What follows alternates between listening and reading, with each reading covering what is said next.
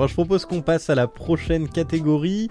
Donc, euh, meilleur portage, remaster, remake. euh, les nommés sont Hogwarts Legacy, Red Dead Redemption, Super Mario RPG, Star Ocean The Second Story et Metroid Prime Remastered. Euh, bah tiens, ce qu'a dit, vu que tu parlais, euh, à ton avis, quel est le vote du public Quel est le vote de l'équipe Je dirais pour l'équipe euh, peut-être euh, Mario RPG puis Hogwarts Legacy pour le public. Et aucun des deux. C'était Aucun des deux. Metroid À Prime Remastered pour les deux. Ah ben voilà. Je Donc- sous-estime toujours euh, Metroid. Alors, est-ce que ça vaut le coup qu'on revienne sur Metroid Prime, sachant qu'on en a parlé un peu avant Euh, Si quelqu'un veut dire un mot sur Metroid ou même sur les autres, euh, sur les autres euh, portages, je pense notamment à Hogwarts Legacy, on en a beaucoup parlé. Alors, j'ai pas joué, donc je suis pas forcément le meilleur exemple. J'ai joué ni à Hogwarts ni à Red Dead sur Switch, mais je trouve qu'on a là quand même deux portages assez quali dans leur euh, univers, dans leur euh, époque aussi. Euh, Red Dead, bon après c'est un jeu 360, c'est pas ce qui est le plus dur à porter, mais de ce que j'ai pu voir en gameplay sur Twitch ou même sur Mhm. YouTube, c'est quand même vachement bien porté. Pour le coup, j'ai pas vu de baisse de framerate, ce genre de choses, de bugs. Il est vachement propre, version Switch. Ça, ouais. Et du coup, c'est un vrai plaisir. Alors, de là à se dire qu'on puisse porter GTA V, il y a pas loin. Moi, j'y ai toujours cru, j'ai j'ai toujours voulu, mais bon, ça ne s'est pas fait, ça ne se fera sans doute jamais. Euh, D'ailleurs, euh, je- petit aparté aussi, euh, bon, un de mes plus grands regrets sur Switch, c'est de ne jamais avoir eu GTA Chinatown Wars porté sur cette console, mais bon, c'est un autre Un, sujet. un de nos plus grands, un de T, non Ah, un de, un de mes, j'ai dit un de mes, non J'ai dit un de mes plus grands regrets pour le coup, parce que je sais bien qu'il y a Ah, pas qui l'appréciait, alors que c'est, Non, non, c'est un bon a- jeu en vrai. C'est un bon vrai, jeu. Il n'y a pas grand monde qui, l'a acheté alors que c'est vraiment. Il a été extrêmement bien accueilli par la presse à l'époque ce jeu, par les joueurs qui ont joué aussi, mais le problème c'est que un GTA en 2D ça intéressait pas grand monde malheureusement à cette époque. Enfin en 2D en vue du dessus. Enfin bref, pour revenir au meilleur portage remake Switch, euh, Hogwarts c'est pareil. Alors évidemment c'est comme toujours.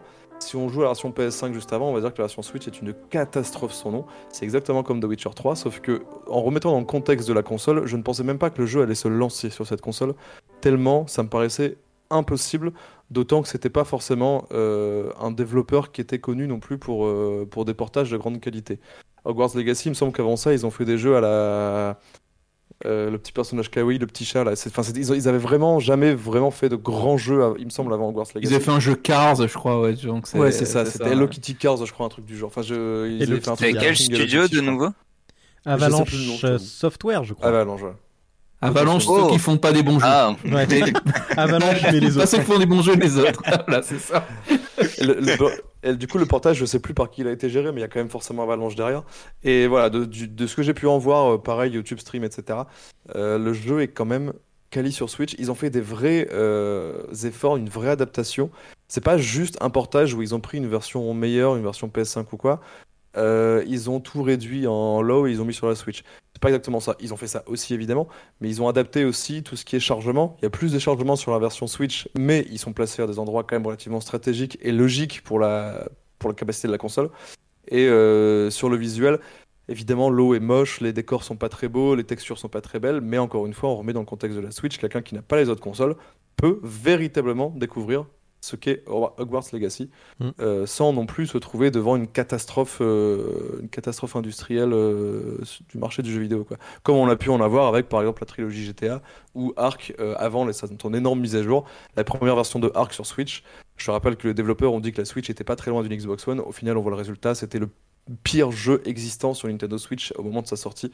Ensuite, plusieurs années après, plusieurs mois, il a été revu entièrement et c'est beaucoup plus acceptable maintenant.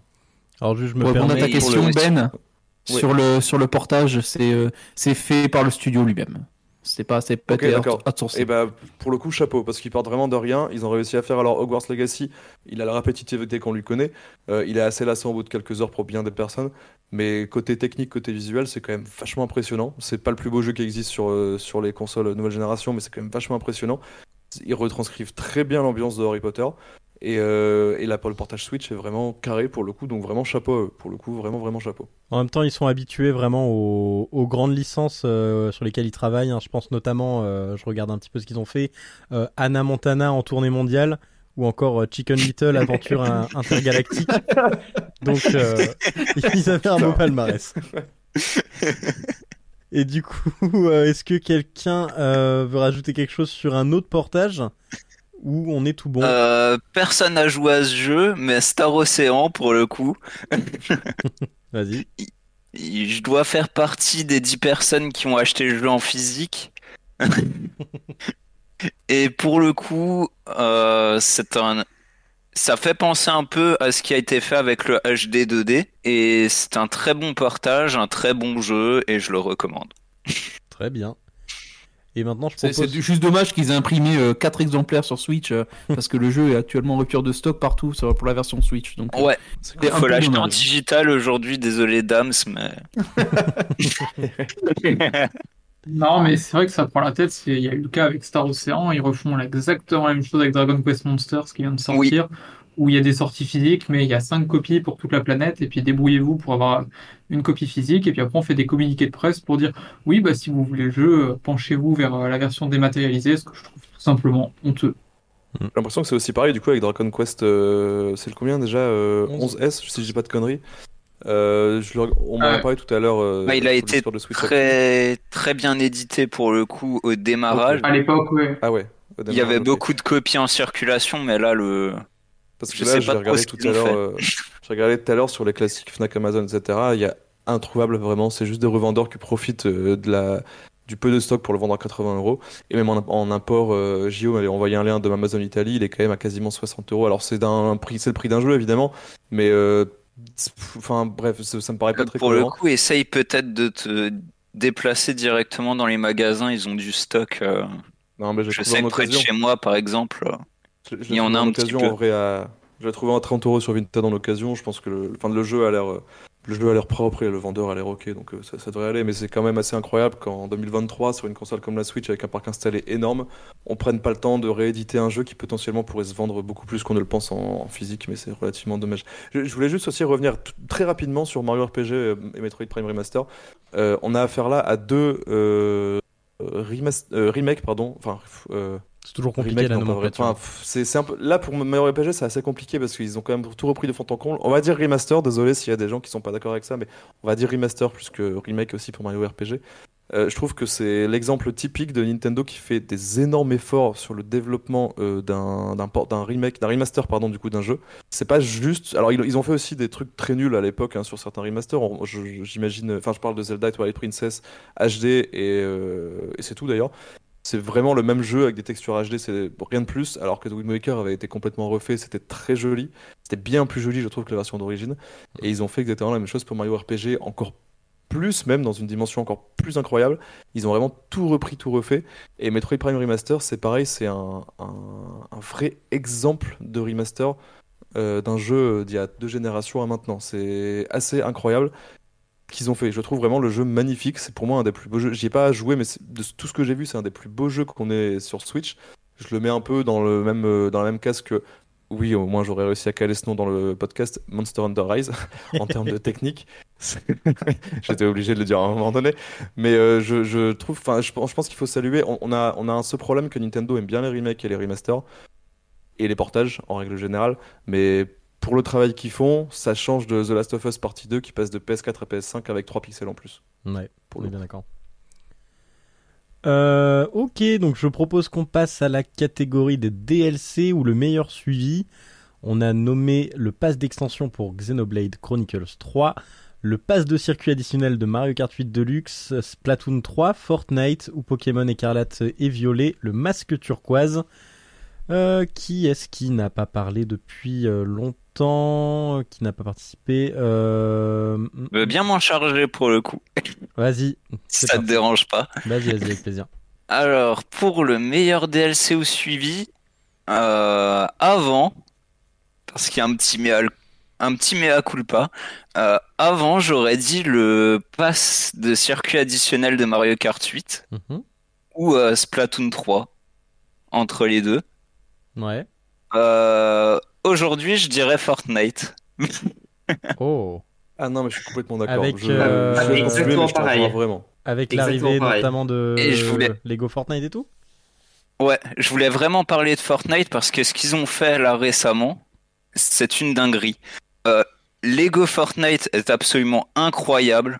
Euh, J'ai testé aussi le jeu de rythme Fortnite Festival et à part le fait que les, les musiques coûtent cher, si, si tu prends pas la rotation gratuite, le jeu, euh, il me fait vraiment penser au Guitar Hero et Rock Band de l'époque. Alors, c'est une très bonne chose. Si je puis me permettre de t'interrompre deux secondes, faut savoir Ouais. que c'est euh, que Fortnite Festival a été euh, réalisé par euh, les développeurs originaux des premiers euh, Guitar Hero avant que le développement ne passe à un autre studio. Oh, d'accord. Ok, bah c'est c'est une bonne chose. Parce qu'ils étaient vraiment très bons pour donner du suivi sur leur jeu. Euh, notamment cette année, euh, le jeu où j'ai le plus d'heures, c'est Rock Band 4, même s'il a 7 ans ou 8 ans maintenant, ce jeu. C'est toujours un jeu que je ponce. Et c'est vrai que Fortnite Festival, ça fait vraiment plaisir. Et euh, l'espèce de faux Mario Kart là, de Rocket League, Rocket Racing, qui est, euh, je dirais, pas mauvais. Moi, je le trouve pas exceptionnel. C'est mon avis. Je trouve que c'est un bon jeu multijoueur, mais je sais pas, j'ai un problème avec ce jeu. Donc, euh, Voilà, c'est un mais- peu un jeu mobile euh, mis sur console hein, pour le coup. C'est vraiment tu joues trois boutons et, et c'est fini. C'est relativement dommage parce qu'ils ils auraient pu faire un truc euh, vachement cool. Enfin, avec tous les, avec le studio derrière Fortnite, leur euh, créativité et euh, la licence Rocket euh, League, ils auraient pu faire quelque chose de bien. Potentiellement, pour une fois, un vrai concurrent à Mario Kart parce que ça fait quand même euh, 30 ans qu'on essaye d'en avoir et que ça n'arrive jamais. Ça aurait été plutôt cool. Non, mais faut, on va pas se mentir, hein, tous les euh, Crash Team Racing et tout le bordel, c'est jamais vraiment très intéressant, malheureusement. Ça, fonctionne bien pendant 3 mois, après plus personne n'en parle. Ça aurait été bien que, que, que, Epic, avec la longévité de Fortnite, puisse venir concurrencer ça. Et c'est vrai que je voulais aussi juste saluer aussi euh, Fortnite. C'est pas du tout un jeu auquel j'accroche de base. Le Battle Royale, j'ai joué pendant deux semaines à l'époque à la sortie sur Switch. J'ai fait un top 1, c'était fini, euh, j'étais content. J'ai ouais, pas rejoué. j'ai le même problème avec ce que- jeu. Mais c'est vrai qu'en termes de suivi, je trouve que Epic a été particulièrement exemplaire sur le suivi de Fortnite. Ça fait des années qu'il est tout en haut des charts. Des charts, du coup, c'est pas des ventes, mais qu'il est tout en haut des, des- jeux joués sur Steam, sur, sur- qui sont streamés, etc. Et, euh, et c'est assez impressionnant euh, le suivi qu'ils ont fait. Et surtout, effectivement, la dernière mise à jour, déjà, ils ont revu euh, énormément de choses sur le jeu Battle Royale lui-même. Tout ce qui est. qu'on appelle ça, tout ce qui est mouvement du personnage, etc. Enfin, plein de détails comme ça qui, qui vont rendre le jeu un, plus réaliste, un grand mot, mais un peu plus, un peu mieux fichu à ce niveau-là. Et effectivement, les gars, ils ont quand même balancé un mode de jeu énorme qui est Lego Fortnite et deux modes de jeu à côté qui sont aussi apparemment, enfin, qui sont très bien, mais pas des énormes, c'est pas des grands jeux, mais c'est quand même des trucs en plus. Ils ont créé un hub Fortnite avec pas mal de modes de jeu différents et c'est vachement impressionnant pour un jeu qui, je le rappelle, est gratuit. On ne paye que les skins et les musiques apparemment dans euh, Festival. Mais on peut profiter de tout le contenu Fortnite entièrement gratuitement. Et c'est vraiment un... Enfin, c'est un coup de maître, je trouve, de la part de Fortnite et de Epic. Donc euh, je Ouais, hein. euh, ouais. Il y a juste un gros truc qui va pas dans le jeu. hein. C'est c'est son interface. Et je Alors, j'accepte ouais, le fait que oui, oui. le jeu mobile, mais leur interface où tu passes 11 heures pour scroll les modes de jeu, c'est horrible. Ouais, attends, le, le hub qu'ils ont fait, c'est pas, c'est pas fou, ça c'est sûr. Après, au bout d'un moment, c'est compliqué des fois de, enfin, je pense qu'ils pourraient faire mieux, mais c'est compliqué de faire des belles interfaces sur ce genre de trucs parfois. Et euh, juste un tout dernier mot sur Lego Fortnite, j'y ai plus joué que les autres. Pour le coup, le jeu tourne très bien sur Switch. J'y ai joué aussi sur PC, évidemment, c'est deux mondes différents. Mais euh, en lançant le jeu sur Switch, je m'attendais vraiment à avoir un truc qui rame du cul, et en fait, pas du tout. Ça ne rame pas, c'est pas particulièrement joli, mais c'est pas trop mal, et ça ne rame pas, et l'optimisation a été très bien fichue sur ce jeu. Je suis pas encore allé extrêmement loin dans la map, euh, j'ai pas dû charger des, des millions et des millions de polygones. Enfin, si, du coup, techniquement, j'en ai chargé, mais vous voyez ce que je veux dire. Mais euh, chapeau aussi sur l'optimisation du jeu sur Switch pour l'instant. Après, j'ai peur que ça fasse comme Fortnite lui-même, qui était plus stable au début sur euh, Switch qu'au fil des mises à jour. Ils ont ajouté trop de choses, c'est devenu un peu moins stable. Je sais pas où ça en est maintenant. Mais voilà, juste euh, Fortnite est devenu un, un- un- un vrai jeu, euh, enfin un vrai nom dans l'histoire du jeu vidéo, je pense, depuis quelques temps, mais de, de, de plus d'autant plus euh, avec les dernières mises à jour.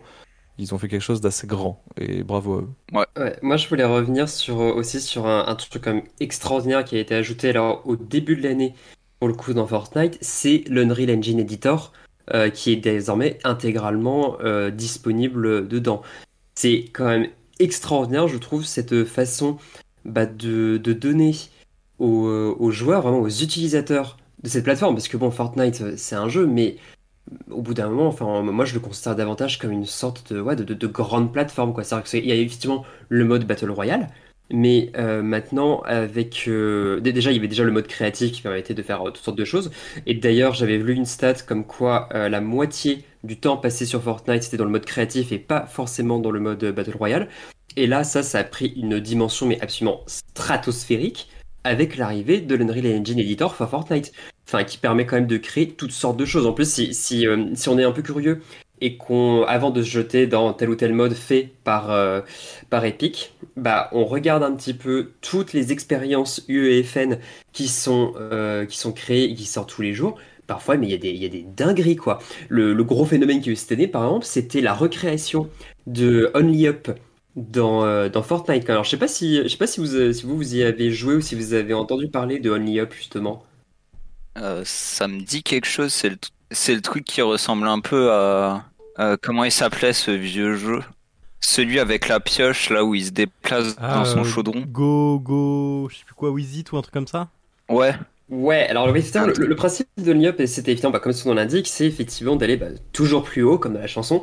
Mais ce qui est assez impressionnant ici, c'est que en gros, euh, à de base, Only Up, c'est un jeu indépendant qui est coréen d'ailleurs, euh, qui a été sorti, donc c'est un projet solo développeur, euh, tout ce qui est de plus indépendant, qui a été sorti sur Steam.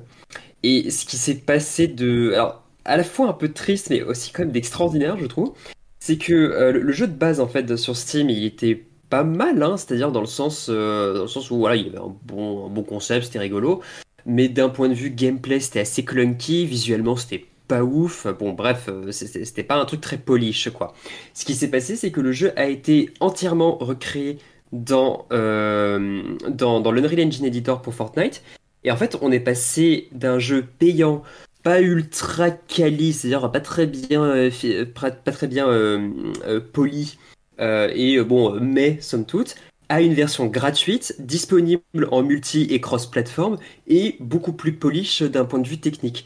Et pendant des mois, des, enfin, des, des, des semaines, des mois, à chaque fois que je regardais l'Unreal Engine Editor pour Fortnite, les expériences populaires et tout, il y avait toujours une version de Only Up Fortnite qui remontait. Il y avait, enfin, ils ont même refait tout un truc où euh, il y avait un chapitre 1, un chapitre 2, un chapitre 3 qui recréait un- bah, tout le gameplay d'Only Up, mais qui vous permettait de, en fait, de, voyager à travers les différents chapitres les différentes saisons de, Fortnite, justement. Il y avait même des spin-offs, Only Up Farmer, Only Up Time Travel et tout. Ça a été un truc de de ce point de vue-là. Et euh, ok, du coup, est-ce que euh, toi, Dams, t'avais peut-être envie de parler du pass euh, d'extension de Pokémon? Enfin, du DLC plutôt de. Pokémon, le masque turquoise. Peux en glisser un mot du coup, donc le, le masque turquoise qui était sorti en mois de septembre pour la rentrée, donc euh, comme à l'époque pour épée et bouclier, c'était pas un DLC euh, transcendant, Euh, donc on a une nouvelle zone à explorer avec une petite histoire qui se parcourt assez vite, et donc c'était pas incroyable, mais ça permettait une nouvelle fois de capturer des Pokémon, et donc aujourd'hui est sorti le deuxième DLC, donc j'en glisse un petit mot aussi, et contrairement à épée et bouclier, pour le coup, j'ai l'impression, euh, de mon premier ressenti de ce que j'ai pu faire juste avant d'enregistrer euh, ce podcast, ça va pas du tout rattraper le, le Season Pass pour le coup. J'ai Mhm. l'impression qu'on a une zone quand même qui est très réduite et euh, toutes les mécaniques de rejouabilité qui avaient été apportées dans le deuxième DLC d'épée bouclier, là on fait complètement abstraction de tout ça et on est sur, on est sur quelque chose de beaucoup plus simple. Et donc, euh, ouais, c'est peut-être un petit peu une de mes grosses déceptions de l'année, ce Season Pass Pokémon qui semble vraiment pas au niveau. Mais je demande à plus jouer au deuxième DLC pour voir si mes craintes se confirment ou pas à l'avenir. Ok. Et est-ce qu'il y a un petit mot aussi à dire sur euh, Splatoon, ce qu'a dit Je crois que t'avais peut-être envie d'en parler aussi. J'avoue que je trouve ça un peu. euh, bon, c'est peut-être un peu un biais parce que quand j'ai commencé le 2, en l'occurrence, euh, je suis arrivé en cours de route, donc il y avait déjà pas mal de, de mises à jour qui étaient là, puis le fonctionnement était un peu différent. Euh, ils ajoutaient des kits alternatifs aux armes, donc euh, chaque semaine, ou toutes les deux semaines si mes souvenirs sont bons. Et en fait, les grosses mises à jour sont arrivées, euh, grosses mises à jour trimestrielles un peu. euh, que, fait Splatoon 3, c'est arrivé en fait en fin de vie du jeu plutôt. Et là, on est directement sur ça, ce qui fait qu'en fait, euh, il y a pas mal d'armes qui, dont, bon, évidemment, c'est forcément subjectif, mais le, fameux extincteur, qui est l'espèce de sulfateuse la plus lourde du jeu, je- j'ai toujours pas de kit alternatif dessus, ça me dérange un peu. Euh, mais à part ça, c'est vrai que pour ce qui est de, de, donc il y a un peu de lenteur dans les kits, je trouve, mais ça va finir par arriver. Mais pour ce qui est des, des cartes, euh, je suis assez agréablement surpris euh, parce que c'est vrai que les premières maps qu'ils ont ajoutées, elles étaient très euh, très resserrées, très couloirs. Euh, ce qui fait que les, les, au final, quand on fait des, du 4 contre 4, les, les, joueurs avec des armes en fait très longue portée vont être très très avantagés parce qu'ils n'ont pas à surveiller leur côté, ils n'ont pas un peu à faire attention à leurs, à leurs arrières, ils peuvent pas se faire contourner en fait, ils ont juste à se poser sur un coin et à camper euh, tout le monde. Euh, tandis que les, les dernières cartes là qu'ils ont ajoutées, euh, je pense en particulier celle avec, je sais plus comment elle s'appelle, mais avec un espèce de, de bol de ramen là au-dessus de la carte, euh, il y a beaucoup beaucoup de chemins alternatifs qui permettent en fait de, de, de contourner, euh, de contourner en fait le centre de la carte et de véritablement euh, challenger un peu les armes longue distance, euh, ce, qui manque, ce qui manquait beaucoup euh, au début du jeu, et ce qui manque toujours sur certaines maps qui n'ont pas encore été retravaillées pour donner un peu plus de, chemins alternatifs. Donc il, il commence vraiment à s'améliorer sur ça, et c'est assez agréable. Du coup, si je peux juste rajouter un tout petit peu sur Splatoon, je voulais quand même saluer euh, le, contenu qui est régulièrement ajouté à Splatoon. C'est vrai que c'est donc du coup, euh, comme l'a dit Scadi, c'est tous les trois mois. Chaque saison dure trois mois. Tous les trois mois, on a une nouvelle avalanche de contenu avec des nouvelles cartes, des nouvelles armes qui arrivent. Alors même si je suis d'accord sur certains kits, c'est un petit peu lent, mais on a quand même tous les trois mois des nouvelles cartes, des nouvelles armes, du nouveau contenu pour euh, le Salmon Run. Alors également carte et territoire, mais j'ai pas trop joué à ce mode de jeu. Et donc c'est quand même un jeu qui est très régulièrement mis à jour et en attente du vrai gros DLC, tout est gratuit. Donc c'est vraiment, c'est vraiment quelque chose que je voulais saluer quand même pour Splatoon. Ok. Alors, et du coup, euh, on n'a pas encore nommé le gagnant de cette catégorie. Euh, donc, euh, c'est pas du tout un jeu pour lequel on a parlé pour l'instant, mais c'est le pass de circuit additionnel pour Mario Kart 8 Deluxe, donc qui gagne très aisément au niveau du public avec euh, 53% des votes. Et bon, je sais pas si c'est très aisément du côté de l'équipe, mais c'est aussi le vainqueur. Donc, euh, moi, j'ajouterai un petit mot dessus. J'ai joué 44 heures à Mario Kart 8 Deluxe euh, cette année, sachant que l'année d'avant, j'y avais pas beaucoup joué. Donc euh, ça a vraiment, pour moi, donné un énorme, un énorme coup de boost au jeu, sans mauvais jeu de mots. Et c'est vraiment, enfin, cette idée d'avoir 48 nouveaux circuits, en fait, on a un nouveau jeu complet qui qui est un petit peu arrivé au compte-goutte. Je trouve un petit peu lentement quand même. Euh, mais en même temps, euh, la manière de, délivrer ces, ces 8 nouvelles maps à chaque fois, ça permettait de relancer l'intérêt, en tout cas pour moi, sur le jeu, d'y retourner, de refaire toujours toutes les maps et, après de relancer des, nombreuses sessions euh, dessus. Je, voilà, je trouve que ce suivi-là, c'est une, surprise déjà parce que je pense que on est tous d'accord pour dire que au mieux on aurait pensé à un 9 qui arriverait sur Switch ou pire à rien du tout, quoi, mais ça aurait pas euh, dérangé plus que ça. Et là, on se retrouve avec, euh, j'ai envie de dire presque un deuxième jeu pour euh, 25 euros c'est peut-être, euh, en tout cas pour moi, c'est le meilleur DLC que j'ai vu sur Nintendo. Enfin, que j'ai vu chez Nintendo, et même, je pense, euh, peu importe le constructeur, peu importe l'éditeur, peu importe, le studio, c'est vraiment euh, un DLC que je trouve exceptionnel parce qu'il est nostalgique. En même temps, ils nous disent juste on va avoir des nouveaux circuits d'anciens jeux. Au final, on se retrouve avec des nouveaux circuits exclusifs, avec des nouveaux personnages. Euh, voilà, j'ai en fait, le seul bémol de jeu, c'est pour moi les la plupart des maps Mario Kart Tour, mais euh, Oui. sinon, euh, sinon c'est vraiment euh, ex- génial. J'adore ce, j'adore ce DLC. Ce qui est assez notable aussi sur ce DLC, c'est la façon dont euh, ils sont améliorés euh, sur euh, au niveau des graphismes. Oui, oui. Parce que les, les premières vagues, c'était vraiment, c'était gaze quoi, la, la course, je me rappelle le circuit, je sais plus, circuit, circuit Mario ou un truc comme ça, là. Cir- Circuit, circuit Toad aussi. Ouais, circuit- euh, voilà, c'était tout, tout la vert là, c'était euh, horrible. Et puis finalement, le là, les, derniers, ça va. Ils ont peut-être dû entendre À les joueurs noter, euh, hein. à noter aussi Ouais. que les- le pass de circuit, je sais pas si tu l'as dit, mais il est aussi inclus dans le Nintendo Switch Online. Pour Oui, les personnes oui, qui oui. sont abonnées à, à l'offre euh, NSO, euh, il n'y a pas de surcoût pour profiter des circuits Mario Kart. Et ça, c'est assez zinzin aussi. Ils n'ont pas beaucoup refait sur les jeux plus récents, genre Splatoon et Pokémon, c'est pas du tout inclus dedans, il me semble. hmm. Euh, ce qui est malheureux, mais Animal Crossing et Mario Kart, il y avait. Et euh, oui, effectivement, Mario Kart, je voulais juste revenir. euh, le... Mario Kart, ça m'a un peu saoulé au fil des années. Euh, D'autant plus celui sur Switch, mais c'est vrai qu'à chaque vague, j'avais quand même ce petit plaisir d'aller réessayer les circuits. Et il y a quelques semaines, à la sortie de la dernière vague, avec ma copine, on s'est quasiment tout refait. Et c'était vraiment un, un plaisir parce qu'effectivement, c'est pas un nouveau Mario Kart du tout. Et pourtant, plusieurs fois depuis les 35 années qu'il est sorti, ce Mario Kart 8. Euh, je l'ai relancé avec plaisir et j'ai rejoué plusieurs heures. Ils ont vraiment réussi à relancer leur jeu plusieurs fois et je pense que c'est aussi parce que le jeu s'est extrêmement bien vendu sur Switch Mm. qu'ils se sont dit on va pas s'embêter à faire un neuf maintenant. Déjà, il y a rarement, pour ne pas dire jamais, deux Mario Kart sur une même console. Là, on sait que le cas est assez, euh, assez différent parce que c'est un Mario Kart d'une ancienne console porté sur la nouvelle. Mais on connaît très bien le cas de la Wii U. On peut un peu l'oublier. Les jeux sortis sur Wii U n'ont pas vraiment existé sur Wii U. On va pas se mentir.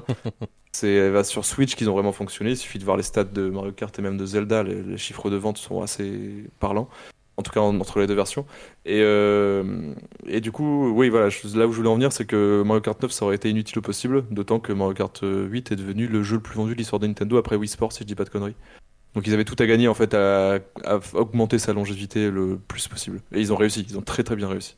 C'est d'autant plus, je pense, qu'ils ont euh, vu le succès qu'a eu le jeu. À mon avis, ils ont d'autant plus raison de un peu le garder, euh, garder le 9 euh, ou le 10, je sais pas comment ils vont l'appeler, si on considère euh, Tour comme un 9 ou, que sais-je. Mais ils ont d'autant plus intérêt, je pense, à le garder sous le coude et à vraiment le peaufiner, peaufiner là s'ils ont un concept, un truc, faut vraiment qu'ils aillent, euh, qu'ils donnent tout ce qu'ils ont pour que, évidemment, ça va probablement arriver sur leur prochaine console, que ce soit à la fois bon jeu de lancement, mais surtout, réussir à éclipser Mario Kart 8, euh, à faire mieux, ça va être quand même difficile. Ça, c'est un peu le problème de Euh, beaucoup de jeux sur, euh, voilà. sur Switch. hein. C'est un peu le problème, c'est comme Smash Bros, tu, tu demandes ce qu'ils vont faire après, est-ce qu'ils vont faire un soft reboot un peu de la série, c'est un peu compliqué. Mais euh, oui, ça, ça va être. euh, je pense qu'ils ont raison de prendre leur temps pour euh, pour euh, livrer un truc vraiment euh, vraiment bien fini. Et pour revenir un peu sur le DLC, simplement, euh, simple petit bémol, moi je trouve, c'est euh, euh, en, en l'occurrence les, les les cartes de de tour. Euh, J'aime bien le, concept des, des. Bon, je trouve les tracés pas forcément fous. Euh, mais j'aime bien le concept de changement euh, en fonction des, du tour, tour 2, tour 3, le, tracé qui change un peu. Par contre, je trouve qu'en particulier sur les, sur les circuits de tour, et j'ai pas l'impression d'être le seul à ressentir ça, ça me perturbe vraiment pas mal, je sais pas trop. Vraiment, des fois, évidemment, quand on s'habitue au circuit, ça va mieux, mais au départ, euh, où est-ce qu'il faut tourner, etc. Comment, comment le tracé change, je trouve ça assez euh, euh, perturbant, en particulier sur les circuits de tour, mais je trouve qu'ils ont mieux géré ça sur euh, certains vieux circuits qu'ils ont ramenés, le jardin pitch notamment, c'est assez bien fait. Mm. Il faudrait peut-être une map, une mini-map par, par, par tour en fait. Ouais, voilà, peut-être que la minimap se transforme, ou alors, en tout cas, j'espère qu'ils vont ramener ce concept-là s'ils font dans, dans, dans le suivant, mais, mais qu'ils feront ça de manière un peu plus, euh, un peu plus claire et un peu plus, euh, un peu moins euh, perturbante, je trouve, euh, pour que ce soit Vraiment vraiment, euh, rafraîchissant, quoi.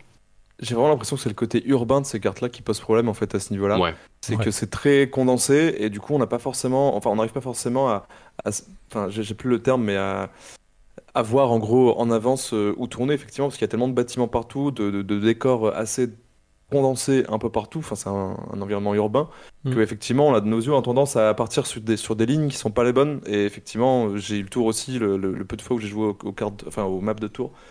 Effectivement, c'est assez, euh, assez contraignant. Alors, comme tu dis, à force on s'habitue. Mais c'est vrai qu'au début, euh, puis surtout, les, enfin, j'ai l'impression que c'est vraiment les maps où ils ont fait le moins d'efforts d'adaptation. Et à contrario, le plus, parce que c'est pas du tout des maps pensées pour un Kart de base, euh, bah, un Mario Kart normal à la base. Mais euh, c'est, ouais, on sent, dès qu'on joue une carte tour, en dehors du décor, on sent que c'est une carte qui vient de tour, clairement.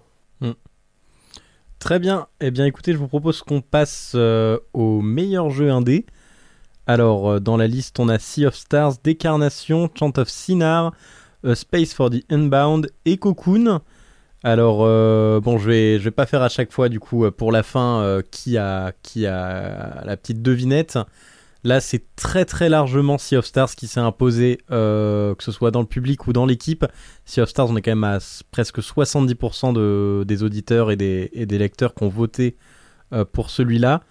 Euh, Dio, je te pose la question, toi qui as fait, euh, fait le jeu, mais pareil à toi, Sora. C'est logique? Pense que c'est le, le jeu indépendant en tout cas qui a eu le, la plus grosse euh, portée médiatique, la plus grosse attente, parce qu'il a été mis en avant, je crois, dans un ou deux directs de chez Nintendo. Euh, c'est une des plus grosses sorties indé de l'année. Pour moi, euh, j'ai joué à deux jeux sur, le, sur la liste, donc euh, c'est le meilleur des deux jeux, mais les deux étaient très bien. Donc euh, voilà, je peux pas trop répondre sur est-ce que Ouais. c'est mérité, mais pour moi c'est un très bon jeu, donc euh, je suis content de le voir gagner. personnellement, je l'ai suivi depuis bien longtemps. Parce que je sais pas si vous vous souvenez, mais au début c'était un Kickstarter. Et du coup, euh, le principe c'est tu payais, ils te donnaient une clé de leur ancien jeu qui était The Messenger, qui était déjà une dinguerie. euh, c'était une sorte de soft boot de euh, Shinobi. Ninja peu. Gaiden, si je me souviens bien. Ouais. Et c'était déjà incroyable.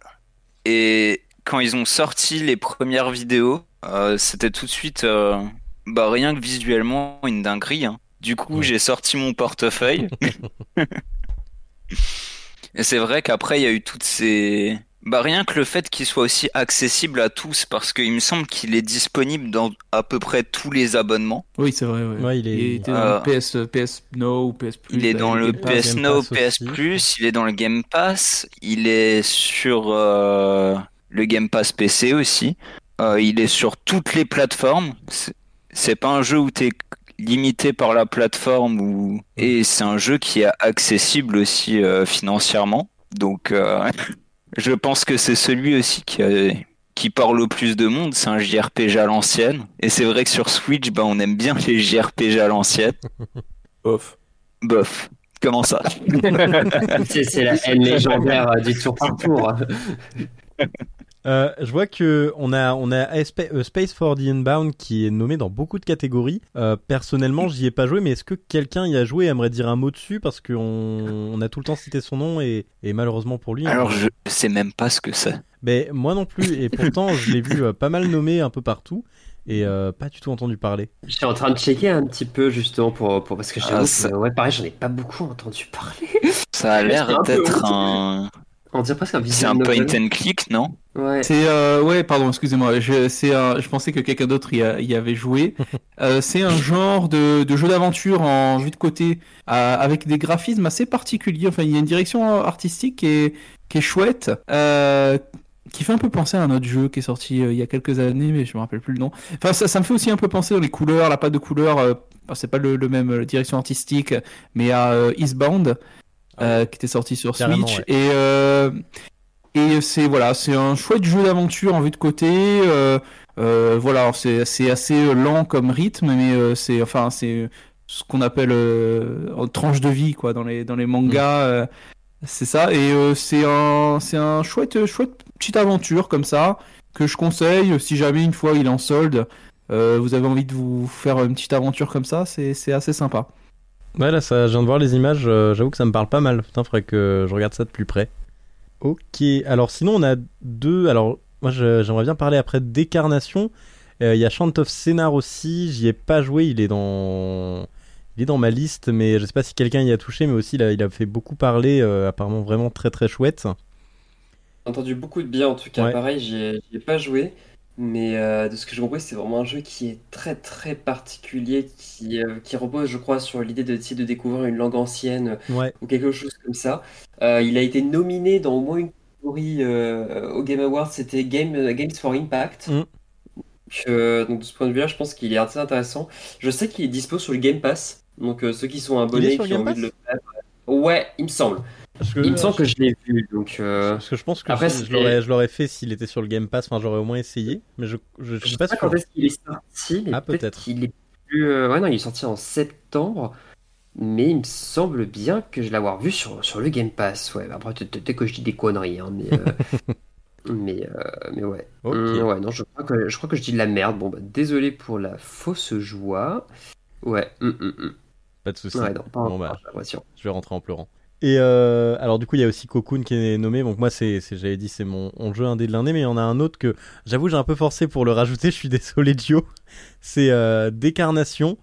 Donc euh, Décarnation c'est un jeu indé français. Donc pareil on en a pas entendu trop parler, mais en même temps faut pas oublier un truc, c'est qu'il est sorti en mai et qu'en mai il y a un autre petit jeu indé qui s'appelle Tears of the Kingdom qui est sorti. Et, euh, j'ai un peu euh, découvert par hasard, et euh, c'est euh, donc Atelier QDB qui l'a développé. C'est un jeu 2D d'horreur très psychologique, et je trouve qu'il est très chouette parce que déjà il est visuellement très très joli, le pixel art est, vraiment chouette, mais c'est surtout dans sa mise en scène que je l'ai trouvé particulièrement intéressant et intelligent c'est qu'on joue quasiment une bonne partie du jeu un personnage qui est séquestré, donc dans une toute petite pièce, euh, un 9 mètres carrés euh, parisien.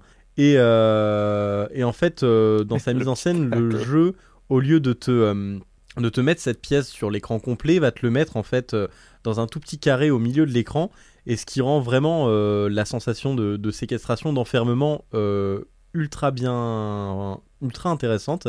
Et derrière, il a tout, euh, tout un tas d'autres phases un peu plus mentales qui, qui se passent dans la tête du personnage euh, Gloria, qui est euh, une danseuse de cabaret qui, malheureusement pour l'époque, à 29 ans, est un peu passée d'âge pour faire ce genre de truc, considérée trop vieille, et du coup, elle, est dans une partie de sa vie en fait où c'est très très compliqué pour elle. Et, euh, elle se retrouve donc euh, séquestrée par un par un type chelou et elle a toute une relation aussi avec le le majordome de ce type là qui lui amène à manger etc et euh, c'est plutôt chouette c'est niveau gameplay c'est pas très passionnant mais euh, l'histoire est sacrément chouette, l'ambiance est sacrément chouette, et euh, c'est toujours difficile, je trouve, pour un jeu 2D, en tout cas moi, euh, pour un jeu 2D d'horreur, de réussir à faire passer un petit peu des, émotions, des, sensations, et au contraire, le jeu m'a bien réussi, alors pas spécialement me faire peur, mais à me mettre mal à l'aise. Et c'est pour ça que j'avais vraiment envie de le nommer. Et puis la bande originale est aussi sacrément cool. Donc voilà, j'avais envie de mettre un petit mot pour, pour Décarnation, qui est vraiment très chouette. Juste un petit bémol, euh, je l'ai fait sur Steam Deck. Euh, encore une fois, un autre jeu que j'ai pas fait sur Switch, je suis désolé, je vais me faire encore insulter sur le Discord. Mais euh, c'est que en portable, le fait que justement les textes soient assez petits sur Switch, vaut mieux y jouer sur l'écran, je pense, sur une télé. Ce sera plus agréable parce que si vous jouez sur Switch Lite, prenez à penser à prendre une loupe ou des lunettes, euh, ou des lunettes avec de sacrés verres parce que c'est vrai que sinon c'est un peu compliqué. Voilà, ça pourrait tout ce que j'avais à dire sur euh, Décarnation. Euh, si vous n'avez pas d'autres choses à rajouter, je propose qu'on passe à la catégorie suivante qui est les plus grosses attentes de 2024. Et on a 5 jeux, donc Prince of Persia de Lost Crown, euh, The Plucky Squire, Paper Mario La Porte Millénaire, Princess Peach Showtime et Apollo Justice Ace Attorney Trilogy. Est-ce que qui veut commencer, qui veut parler d'un jeu? Donc euh, je- avant de vous donner le, le résultat, est-ce que euh, vous, euh, voilà, c'est quel jeu que vous attendez le plus? Moi, je vote pour la Je pensais qu'on Switch allait 2. faire la petite devinette. La Switch 2. Après, c'est vrai que c'est la plus grosse attente de 2024. C'est euh, vrai. pour moi aussi, j'avoue. J'avoue, ouais. Mais on fait pas la petite devinette de qui a voté quoi? Non, je crois qu'on on, l'a pas on- fait. on va la faire, on, on peut la faire, on peut la faire. Euh, qui Allez, veut la je faire? vote Paper Mario pour les deux. Eh bien, c'est une Je bonne vote réponse. Paper Mario pour les deux. Oh C'était c'était sûr. C'est une Les lecteurs réponse. ont du goût. C'était sûr. Ouais, bien sûr. Malheureusement, ça, ça fait passer un peu pr- Princess Peach, Princess Peach Showtime un peu euh, au second plan. Alors que, bon, alors perso, je n'attends pas vraiment un seul des cinq, pour être très honnête. Euh, aucun ne m'intéresse plus que ça. Prince of Persia, à la limite, peut-être, et encore s'il y a une démo, sinon pas, je vais peut-être pas l'acheter. Mais euh, Paper Mario, j'ai jamais été trop fan de- du, du type de jeu. Princess Peach, j'en attends euh, un peu plus, on va dire, que les autres. Je sais pas s'ils vont faire une, euh, Kirby. euh, Enfin, s'ils vont faire quelque chose à la Kirby dessus ou à la Yoshi euh, en laine. En fait, j'ai peur qu'ils fassent juste un, un jeu. Comment expliquer Un jeu trop accessible, trop simple, avec une histoire pas ouf. C'est ce qui me fait un peu peur pour ce jeu. Pour l'instant, ils n'ont pas montré grand chose. Mais du coup, j'en attends plus que ça. J'attends qu'ils fassent vraiment quelque chose autour du personnage de Peach, qui a déjà eu ses ordres de gloire sur certains jeux. Euh, et qui a aussi profité potentiellement du film Mario pour se mettre un peu plus en avant, parce qu'il y a beaucoup de gens qui ont aimé le personnage de Peach dans le film. Et voilà, j'espère qu'ils vont, qu'ils, vont faire, euh, qu'ils vont faire quelque chose de. Alors, juste, je, je me permets, j'ai dit Prince of Persia s'il y a une démo, et euh, Dams m'a remonté ça dans le, dans le Discord en même temps. Pardon Dams, effectivement, j'ai même écrit l'actu. Oui, il y a une démo en janvier, je suis complètement con. Donc je vais tester la démo. je, je vais tester la démo du jeu en janvier, et on verra ensuite si je l'achète. Mais du coup, juste pour revenir sur Princess Peach, voilà, je résume juste, j'en attends quelque chose d'un peu plus que ce qu'ils ont montré pour l'instant. Et j'espère qu'ils en feront plus. Ok. Prince of Persia, j'attends juste. euh, Je pense que je- le jeu en soi, pour l'instant, ce qu'on a montré a l'air sympa, mais j'attends pas de ouf. Mais je pense que je vais l'acheter Day One juste pour. euh, comme c'est le un des rares jeux qui est euh, lead dev en Switch, euh, j'ai envie de soutenir ça quelque part. Ouais. C'est Ah. le côté éthique. Non, moi je, je suis assez, euh, je suis assez saucé par, euh, par Prince of Persia. J'ai bien envie de, de tester ça. Euh, ne serait-ce que parce que euh, euh, la licence euh, 3D a fini par, euh, être enterré par Assassin's Creed, ce que je regrette toujours, mais bon, euh, le passé est le passé finalement. Mais euh, c'est vrai que euh, bon, Metroidvania, je suis toujours un peu Yankee des Metroidvania. Euh, ça fait toujours plaisir. Puis euh, voilà, retrouver ça euh, bon, en 2D, Bah moi, c'est toujours, c'est c'est toujours sympa. j'ajoute Il que a une suis... patte visuelle sexy. hein. Ouais, je suis, moi, je suis vraiment euh, beaucoup plus, euh, beaucoup plus chaud que vous sur euh, ce Prince of Persia. Je, sans dire que, bah, je crois, je pense que je, je sais pas si j'ai mis lui en meilleure attente, je pense pas. Mais euh, ah bordel, euh, moi, il me, il me donne des, des petites émotions. J'avoue, euh, Ubisoft Montpellier, déjà, j'ai quand même assez confiance en eux. Et puis, pour le coup, je trouve qu'il y a vraiment, alors, on va peut-être pas dire un, un parti pris ou un gros parti pris, mais par rapport à tout ce que fait Ubisoft en ce moment, même si ça tend à être un petit peu mieux, je trouve, euh, c'est le seul qui vraiment a un côté très sexy, qui, qui donne envie, qui, qui prend des risques sur une licence en fait, puisque euh, bon, même si Prince of Persia à l'origine c'est c'est un, c'est un jeu 2D, c'est un cinématique platformer, là il y a quand même euh, voilà, un petit peu ce retour aux sources et en même temps pas vraiment, et oh, je suis trop trop excité à l'idée de- d'y toucher. Ça bouge bien, Sans moi, je vouloir. trouve. Ouais, Ouais. Sans vouloir être outrancier envers. Lato qui, euh, qui travaille pour ce studio français, euh, je trouve que les productions Ubisoft ont tendance à toujours envoyer du rêve au départ et à vite euh, calmer les esprits une fois le jeu sorti. C'est ce qu'on a eu avec les derniers Assassin's Creed, surtout Valhalla. Euh, ils en vendaient beaucoup, ils en, disaient beaucoup. Au final, au bout de quelques heures de jeu, t'as vite fait le tour, malheureusement. C'est un peu toujours le même problème chez, chez Ubisoft depuis un petit moment. Et j'ai peur que Prince of Persia sera pareil, parce que visuellement, il est joli, mais il n'est pas non plus incroyable. Je veux dire, je prends Trine par exemple, il est 30 fois plus joli que ce Prince of Persia.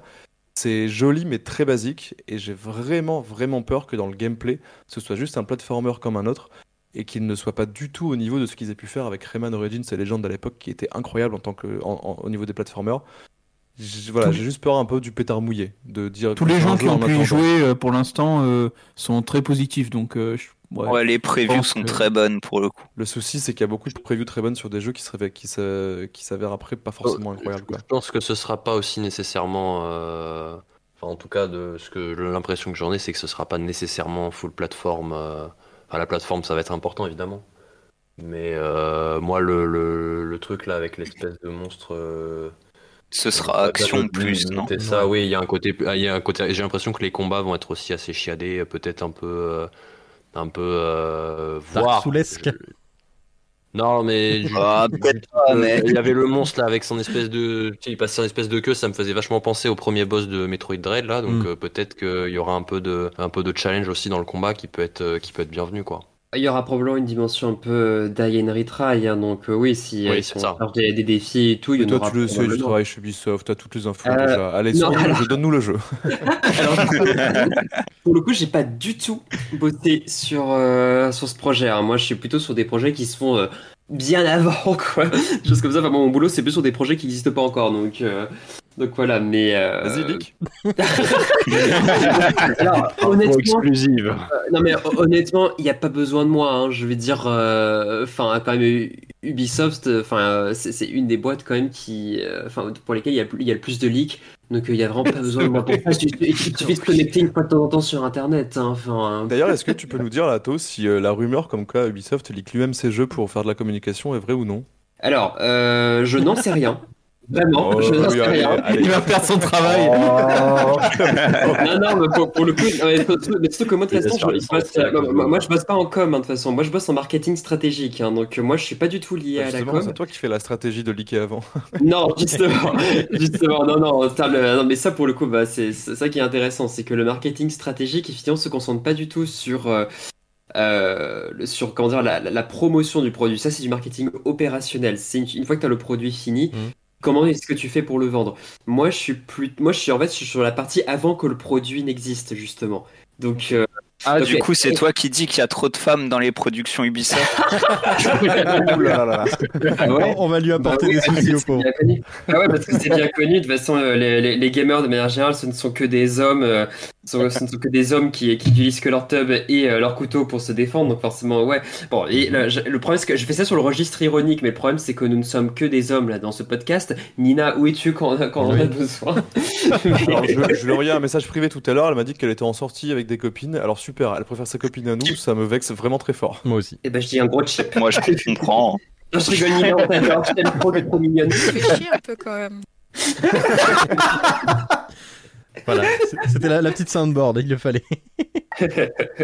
Mais euh, non, bah, pour, pour le coup, je, voilà, je, je, je reste neutre, effectivement, sur, euh, sur Ubisoft, parce que, bah, enfin, voilà, effectivement, euh, si je dis un truc positif, euh, ça pourrait être pris comme euh, une tentative de ma part de faire de la propagande pour qu'il me donne un CDD ou un CDI.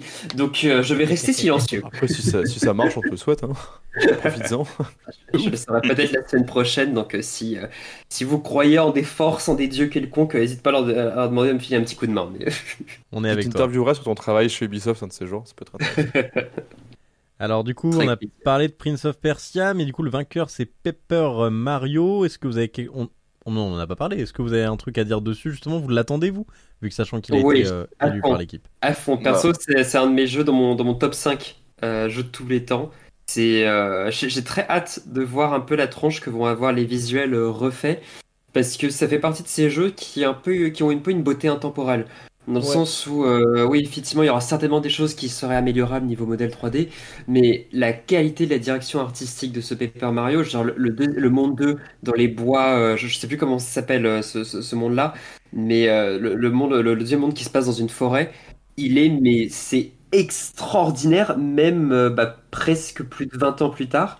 C'est, euh, moi, je suis ultra fan et j'ai vraiment, enfin, hâte de pouvoir remettre mes mains dessus parce que c'est quand même un jeu bah, qu'on ne retrouve pas à un tarif décent maintenant, hein, parce que bah voilà, hein, il sorti sur GameCube, forcément, il est plus produit et il fait partie de ces jeux-là bah, qui ont eu tellement de succès que bah, tous ceux qui veulent y jouer maintenant doivent débourser euh, quand même pas mal de 200 pépettes. euros. euh, pour- Voilà, bah, bah voilà, typiquement. Euh, moi, je suis trop content qu'il ressorte sur Switch parce que ça va permettre bah, à toute une génération de joueurs de, de- de le redécouvrir. Et encore une fois, ouais, c'est vraiment de ces jeux qui sont intemporels aussi bien visuellement que dans leur gameplay. Ne me tape pas, Lato, juste. Euh, c'est un jeu que j'aime beaucoup, mais j'espère juste qu'ils vont rajouter une mécanique de fast travel, un truc comme ça, parce que c'est un jeu où il y a beaucoup de backtracking et ça Ouais. peut devenir un peu agaçant au bout d'un moment. Mais voyons, il faut utiliser le petit Yoshi qui va euh, euh, qui multiplie la vitesse par 1,1. Ah, c'est vrai que Non, non, mais je comprends. Je comprends. Surtout qu'il y a toute une quête, je me souviens, vers la fin où tu fais des allers-retours dans tous les mondes que tu as vu dans le jeu. C'est un peu relou. Mais j'avoue que moi de mon côté, je suis pas particulièrement excité euh, par euh, par ce remake. Déjà parce que je, je sais pas, j'ai un souvenir très euh, très comment dire très vague du jeu et en même temps très net. Et quand j'ai vu les premières images sur le le, le le one morphing du dernier Nintendo Direct, j'avais pas cette sensation, que c'était plus beau, que c'était plus fin, que qu'il y a vraiment un grand changement et c'est pas un jeu qui m'a particulièrement marqué. J'ai toujours la boîte d'ailleurs, j'ai toujours le jeu sur GameCube, donc je suis euh, riche, on peut le dire. Mais euh, mais j'avoue que moi ça m'a pas euh, de tous les de tous les remasters et remakes qu'on a pu voir pour l'instant chez Nintendo, c'est je pense celui qui me fait peut-être le moins plaisir ou qui me, me donne le moins envie. Peut-être parce que c'est lui qui en avait le moins besoin sur le fond, Mhm. parce que bah, ouais. effectivement, si on part sur l'aspect intemporel. Après, je suis curieux de voir, parce qu'en fait, j'arrive pas à voir comment ils le marketent. C'est pour eux, c'est un remaster ou un remake? C'est remake, hein, ils vendent ça comme un remake. Ok, bah peut-être qu'il y aura des changements qui seront Mhm. ailleurs que dans les visuels, parce qu'encore une fois, je suis pas sûr que. Enfin, ils vont sûrement refaire euh, euh, enfin, plein de modèles 3D, hein, c'est sûr.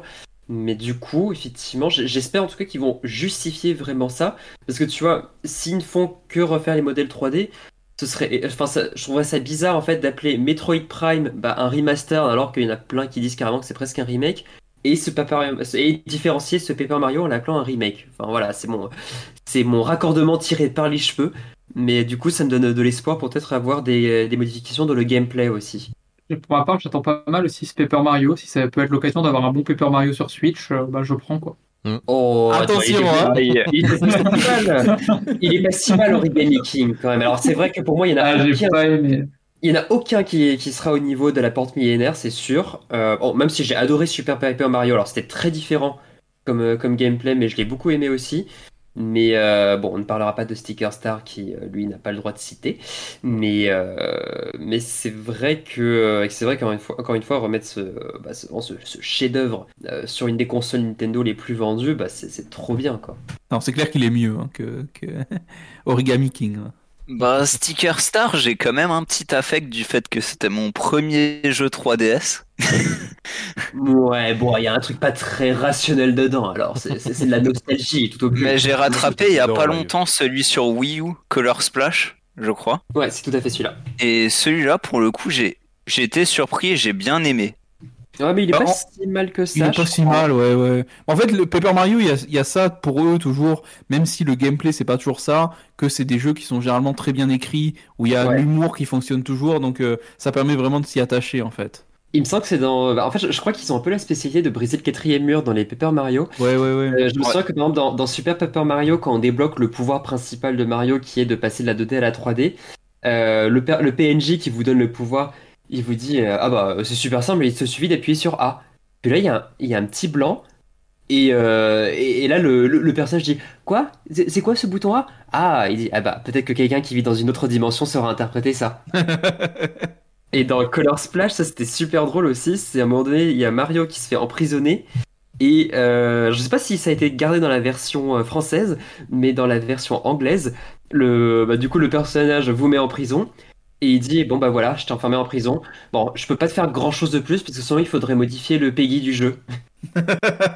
Et alors juste, euh, tu parles de l'humour de Paper Mario, ça me fait penser aussi un peu à Mario Wonder, je reviens dessus rapidement. Et euh, j'ai trouvé que l'humour dans Mario Wonder était vachement bien dosé et vraiment drôle. C'était pas juste de l'humour lourd à la Nintendo pour les enfants, euh, vraiment pas drôle du tout. Pour le coup, la petite fleur, j'ai plus son nom, mais elle était, elle était très cool. Elle était jamais relou, euh, à donner trop d'infos, à trop aider le joueur. Elle avait toujours des petites remarques euh, vraiment très subtiles et très rigolotes. Et ce serait, je sais pas du tout si c'est prévu, mais ce type d'humour dans un Paper Mario, je pense que ce serait aussi intéressant de mixer avec euh, ce qui a déjà été fait dans Paper Mario. Après, j'ai pas beaucoup joué au Paper Mario, mais euh, c'est vrai que l'humour Oh. coup j'ai joué dans ces jeux-là ne m'a pas non plus marqué plus que ça, à vrai dire. J'ai toujours un peu peur de l'humour un peu pas potache, mais l'humour un peu vraiment infantilisant en fait des, des- des jeux Nintendo. Je sais pas ce que vous en pensez. Oui, je vois ce que tu veux dire. Mais euh, il y a personne qui a parlé de Plucky Squire, je suis un peu déçu. Parce Ah j'avoue, euh, j'avoue en plus c'est par le, si je dis pas de conneries, c'est par le le game design, enfin le non, le directeur artistique euh, des jeux Pokémon récents, non? Alors ça, je sais euh, pas tout à du tout. Je, je, je sais plus comment il s'appelle. Euh, James Turner. James Turner, voilà. C'est, bah, c'est, ouais, ouais. Il, euh, il me semble que c'est un des directeurs artistiques de Épée et Bouclier. Et, euh, à fait ça, oui. et du coup, bah, ce, ce jeu, c'est, par lui, effectivement. Donc, euh, je pense que c'est vraiment à voir, ouais. Après, dans les plus grosses attentes de l'année, pour revenir un peu dessus, il y, avait, on- les 5 jeux qu'on a mis, il n'y avait pas du tout d'autres jeux, euh, d'autres grands jeux, parce que là, actuellement, il y a quoi de prévu sur Switch pour l'année prochaine, à part Paper Mario C'est un peu, c'est un peu tout ça en fait, c'est ça. Le truc, c'est qu'il n'y a pas, il y a pas d'autres Ah, a- de sortie quoi. Il y a Luigi's Mansion HD, Ouais. C'est vrai. mais bon, Non, mais sans déconner, est-ce c'est que vrai, J'y ai pas du tout pensé. Oh, Par contre, sur Switch, du coup, on a eu le 1, le 3, pas le 2, c'est ça? Ouais, je crois. C'est hein, quand même plutôt con. C'est assez dommage quand même, parce que pour le coup, ils auraient pu Non, c'est la 2, trilogie 3 et pas 1. C'est 2, 3 et Ah, pas c'est 1. 2 il croit HD pas. qui va sortir Ok, ah oui, non, le 1 était ressorti sur 3DS, je crois. oui, Ah oui, c'est ça. C'est ça, oui. Ah, ils ont cette mauvaise habitude de faire des, des remasters ou des remakes sur différentes consoles et du coup après c'est un peu chiant à suivre parce que je suis pas sûr qu'il y ait Luigi's Mansion 4 sorti. Après s'ils ont ressorti le, le 2 comme ça, c'est peut-être pas pour rien non plus. Peut-être qu'ils veulent remonter la hype, la hype un petit peu même si bon, à voir si... Enfin je sais, je sais pas du tout ce qui est prévu là-dessus, je sais pas ce que le studio fait actuellement. C'était quoi le dernier jeu du studio qui, qui gère les, les Luigi's Mansion? Bah, c'était euh, Mario Foot. Ouais. Ah ouais donc ils ont le temps maintenant parce que de toute façon ce jeu est mort donc ils ont le temps de travailler sur autre chose. Ouais ils nous font peut-être... euh, Non mais on va pas se mentir. Alors, ça, quel, euh, quel échec, quand même. Quel échec, mais en même temps, c'est bien fait Ouais, pour leur gueule. Alors, honnêtement, L'attente honnêtement, vraiment, incroyable j'étais et c'était... curieux. Franchement c'est dommage. En plus, c'est un jeu Mais- que j'adore, moi, Mario Foot. Ah Bah bah ouais, mais bon, Striker sur GameCube et oui c'était c'était incroyable, c'était vraiment super. Sur Switch on s'est fait chier, enfin j'y ai joué quelques heures, je me suis rarement autant fait chier sur un jeu Mario quoi. Ouais, je regarde les sorties le- euh, 2024, c'est tendu quand même. hein. Il y a Ça, pas grand chose. Simplement ça, on- en février on aura un direct mais ça va bien, ça va vite parler de la Switch 2 je pense. Mm. Et du coup si la Switch 2 vient à être compat- rétrocompatible, c'est là que c'est dommage de pas avoir sorti Luigi's Mansion 1 pour faire la trilogie complète et potentiellement sortir le 4 après euh, pour avoir tout en même temps. Effectivement, Sinon, ouais. C'est vraiment dommage. Bah, en vrai, c'est c'est un peu le. Enfin, j'ai l'impression que c'est un peu toujours le. Comment dire, la même chose qui est reproché quand il s'agit de faire un, un remake ou un remaster d'un- jeu comme ça. Par exemple, Metroid euh, Prime Remaster, dans les faits, officiellement, on, on sait toujours pas si le 2 et le 3 vont, vont ressortir. Et il y avait, je qu'il y avait beaucoup de rumeurs. C'était euh, soit euh, bah, il n'y a que Metroid Prime Remastered, soit il y a le 2 et le 3, mais ils n'ont qu'un vieux lissage HD euh, sans le traitement qui a été apporté à, à Remastered.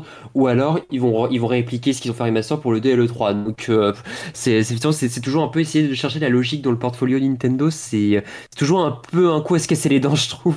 Et il me semblait que les premières rumeurs sur Metroid Prime c'était juste un portage non? Pas, pas forcément un remaster. ouais Ouais, genre juste un petit lissage HD, euh, bah, enfin un peu comme euh, comme Twilight Princess euh, HD sur euh, sur Wii U quoi. C'est euh, enfin c'est c'est ça pour le ça je me souviens ça Ouais. c'était une de mes plus grosses déceptions en termes de de remaster par Nintendo quoi. C'est quand j'ai Ah, vu ouais, Twilight Princess, remaster, là pour le coup. malheureusement. je, je- je me souviens je me souviens qu'à la, la la la première bande annonce, bah j'ai pas réussi à enfin sur le moment je me suis dit ah cool ils vont faire un, un- un- un remake remaster bon j'ai hâte de voir les nouvelles images sauf que j'avais pas compris qu'en fait c'était déjà les images de, de- de- de la version Wii U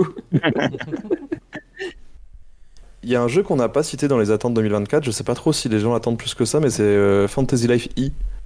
Parce qu'au final, il a Ça été sort en 2024, ça. Si, Si, ouais, ça sort en 2024. En 2024. Bah, Si, après, ouais, cette je parle un peu de- à 2024. Bon, après, c'est Bah, c'est du level 5, donc euh, peut-être que ça sort en j'allais dire. 2029. Ouais, c'est terrible quand on y pense. Moi, ça m'attriste beaucoup parce que, enfin, on en rigole, mais ça m'attriste beaucoup parce que Level 5, quand même, il fut un temps où ils étaient à leur apogée. Mm. C'est quand même ceux qui ont apporté. euh, Ils sortaient un jeu par an, euh, les Ouais. Inazuma Eleven. Ouais, moi, moi, moi, je me souviens quand j'étais, bah, pareil, j'étais au collège. Pour moi, c'était une torture de devoir attendre la moindre petite parcelle d'information sur le prochain Layton parce que c'était à l'époque. Ouais, c'était ouais. incroyable. International était pas du tout. euh, Enfin, c'était c'était vraiment une époque où les sorties internationales c'était pas encore un truc, euh, un truc de dingue. Il fallait encore entendre euh, entre 6 à 9 mois pour avoir un Pokémon euh, en version bah, du coup française après la sortie au Japon. Je veux dire, Noir et Blanc, ça a été les derniers jeux Pokémon euh, où il fallait attendre. Et Level 5, c'était exactement la même chose. Moi, je me souviens, j'apprenais des choses sur le fait qu'il allait avoir un Layton 5 alors que je venais à peine de finir le 2. Ouais, c'est vrai. Level 5, Mais c'est en train un peu de partir en cacahuète. Mais il me semble d'ailleurs qu'ils n'ont pas sorti un seul jeu en 2022. Je dis pas de Oh, bah, même, en euh, 2023, du coup. de- même, même en 2023, je crois. ouais. Bah, non, C'est- hein. Une boîte qui est très très mal managée, j'ai l'impression. J'ai l'impression en fait que ils bossent, ils, ils, ils commencent un jeu et puis après ils disent ah tiens on a une autre idée, ils font un autre jeu, et ils finissent jamais leur truc et du coup après ils se retrouvent avec 15 15 jeux annoncés et il y en a aucun qui sort, c'est je, je comprends Ouais. pas. Il y a moyen qu'ils aient un pipeline qui trouve-t-il soit l'argent trop, euh, Bah, c'est une bonne trouvent-ils question, l'argent hein. pour payer C'est une leur, bonne question. euh, Ils ont pas une version mobile? Ils ont pas euh, des jeux mobiles? Parce que Peut-être ça, des jeux mobiles. fait, euh, Peut-être les, les animés etc aussi. ouais, j'avoue, en, en termes Ouais. de produits dérivés, tout, tout connement, ouais, je veux dire, je sais pas à quel point Ils il ont sorti ouais, les remasters de Nino Kuni, non? Ouais ouais ouais. Ah, Ouais, c'est vrai, si ça. récemment que ça, je crois. Mais ils vont bientôt faire un Kickstarter pour payer leurs équipes, quoi. C'est dingue, parce que là, 2024, fait Fantasy Life E. Non, mais c'est triste. Mais on Alors arriver, gaffe quoi. parce qu'on en rigole, mais au Japon, avec leur, euh, leur, méthode de management et euh, comment ils payent les employés, ça ne m'étonnerait même pas. J'aime bien comment ils paient leurs employés, c'est ça qu'ils ne les paient pas, justement. Ouais. c'est quand même, Problème. c'est quand même le, le pays dans lequel tu trouves ça cool d'avoir une salle où tu peux dormir, pour, pour passer la nuit au bureau quand tu dois beaucoup travailler. C'est, c'est, c'est quand même une certaine vision du, du travail, quoi. C'est- Ouais. C'est vrai que c'est c'est assez hardcore. Après, le fait de dormir dans la journée, il me semble que c'est assez démocratisé. Si je dis pas de bêtises, après, Ah je oui, suis bah, jamais allé au ça- Japon. C'est c'est c'est juste que toi tu, tu dors au boulot euh, Ben. Ouais, mais moi c'est- je fais ça en France aussi. hein, donc, euh, tu dis ça, C'était arrivé jusqu'à chez nous. tu, tu dis ça, mais chez, bah, chez- chez Ubi, il y a des salles de sieste justement, et ça, bah, c'est très euh, accepté que bah, tu t'absentes une petite demi-heure pendant l'après-midi pour aller te, te taper un petit Alors, roupillon dans la salle de sieste, il y a pas de problème, quoi. je pourrais C'est jamais c'est intéressant de le savoir, que ce soit accepté, parce qu'il y a beaucoup, beaucoup, beaucoup de boîtes françaises euh, type Startup Nation qui mettent des salles de sieste, mais où tu te fais juger euh, très rapidement quand tu vas taper une sieste de 15 minutes dedans. Oui Donc c'est effectivement. intéressant le fait que ce soit accepté chez Ubi, parce que c'est Bah, vraiment pas du tout le cas partout. hein. Bah, J'en profite pour faire mon, mon stand-up. Alors, c'était pas uniquement pour avoir un CDD, hein, euh, vraiment. Je, je dis ça avec le cœur. je, je dis ça avec le cœur. Euh, moi, j'ai eu, sans trop raconter ma life, mais là, euh, Ubisoft, c'était, euh, voyons voir, euh, une, deux, trois, quatre, cinq, sixième expérience professionnelle. Euh, stage, euh, compris et tout. Euh, Switch Actu c'est extraordinaire, donc c'est en dehors du classement bien sûr. mais, euh, mais vraiment en termes d'expérience pro- professionnelle, euh, Ubisoft c'est bah, du coup ma, ouais, ma, ma sixième ou septième. Euh, honnêtement, c'est là où j'ai rencontré ma meilleure équipe, mon meilleur manager, les meilleurs locaux. Et, et j'ai bossé dans, dans des trucs très variés. hein. J'ai bossé dans des Mm. dans des laboratoires de recherche, j'ai bossé chez Danone, j'ai bossé dans un cabinet de conseil. Ça, ça, je le mets aux oubliettes, je le déteste. Mais euh, Mais, euh, mais pour le coup, euh, Ubisoft, c'est là où j'ai vécu ma meilleure vie, tu vois. Et c'est c'est et c'est amusant parce que moi, avant d'y arriver, bah, avec tout le backlash qu'ils ont eu sur Ouais. bah, les affaires de Ouais, c'est assez paradoxal comparé Ouais, à ce qu'on Ouais. entend quand même. Et bah, pour le coup, moi, et puis vraiment, bah, alors, encore une fois, désolé, je fais mon propagandiste LGBT, mais en tant qu'homo, euh, j'étais un petit peu inquiet euh, de, de l'ambiance qu'il allait avoir, parce que je me souviens que dans les articles, ça parlait beaucoup de mentalité de, de frat américaine, Ouais. euh, ultra euh, bro, machin truc et tout. euh, voilà, quoi. Moi, j'avais très peur, euh, enfin, j'avais un petit peu peur quand même au début. Et bah, honnêtement, là-bas, c'est, enfin, peut-être que c'est spécifique à mon équipe ou à mon étage, hein, Mm. mais c'est, honnêtement, c'est- ça se passe très bien.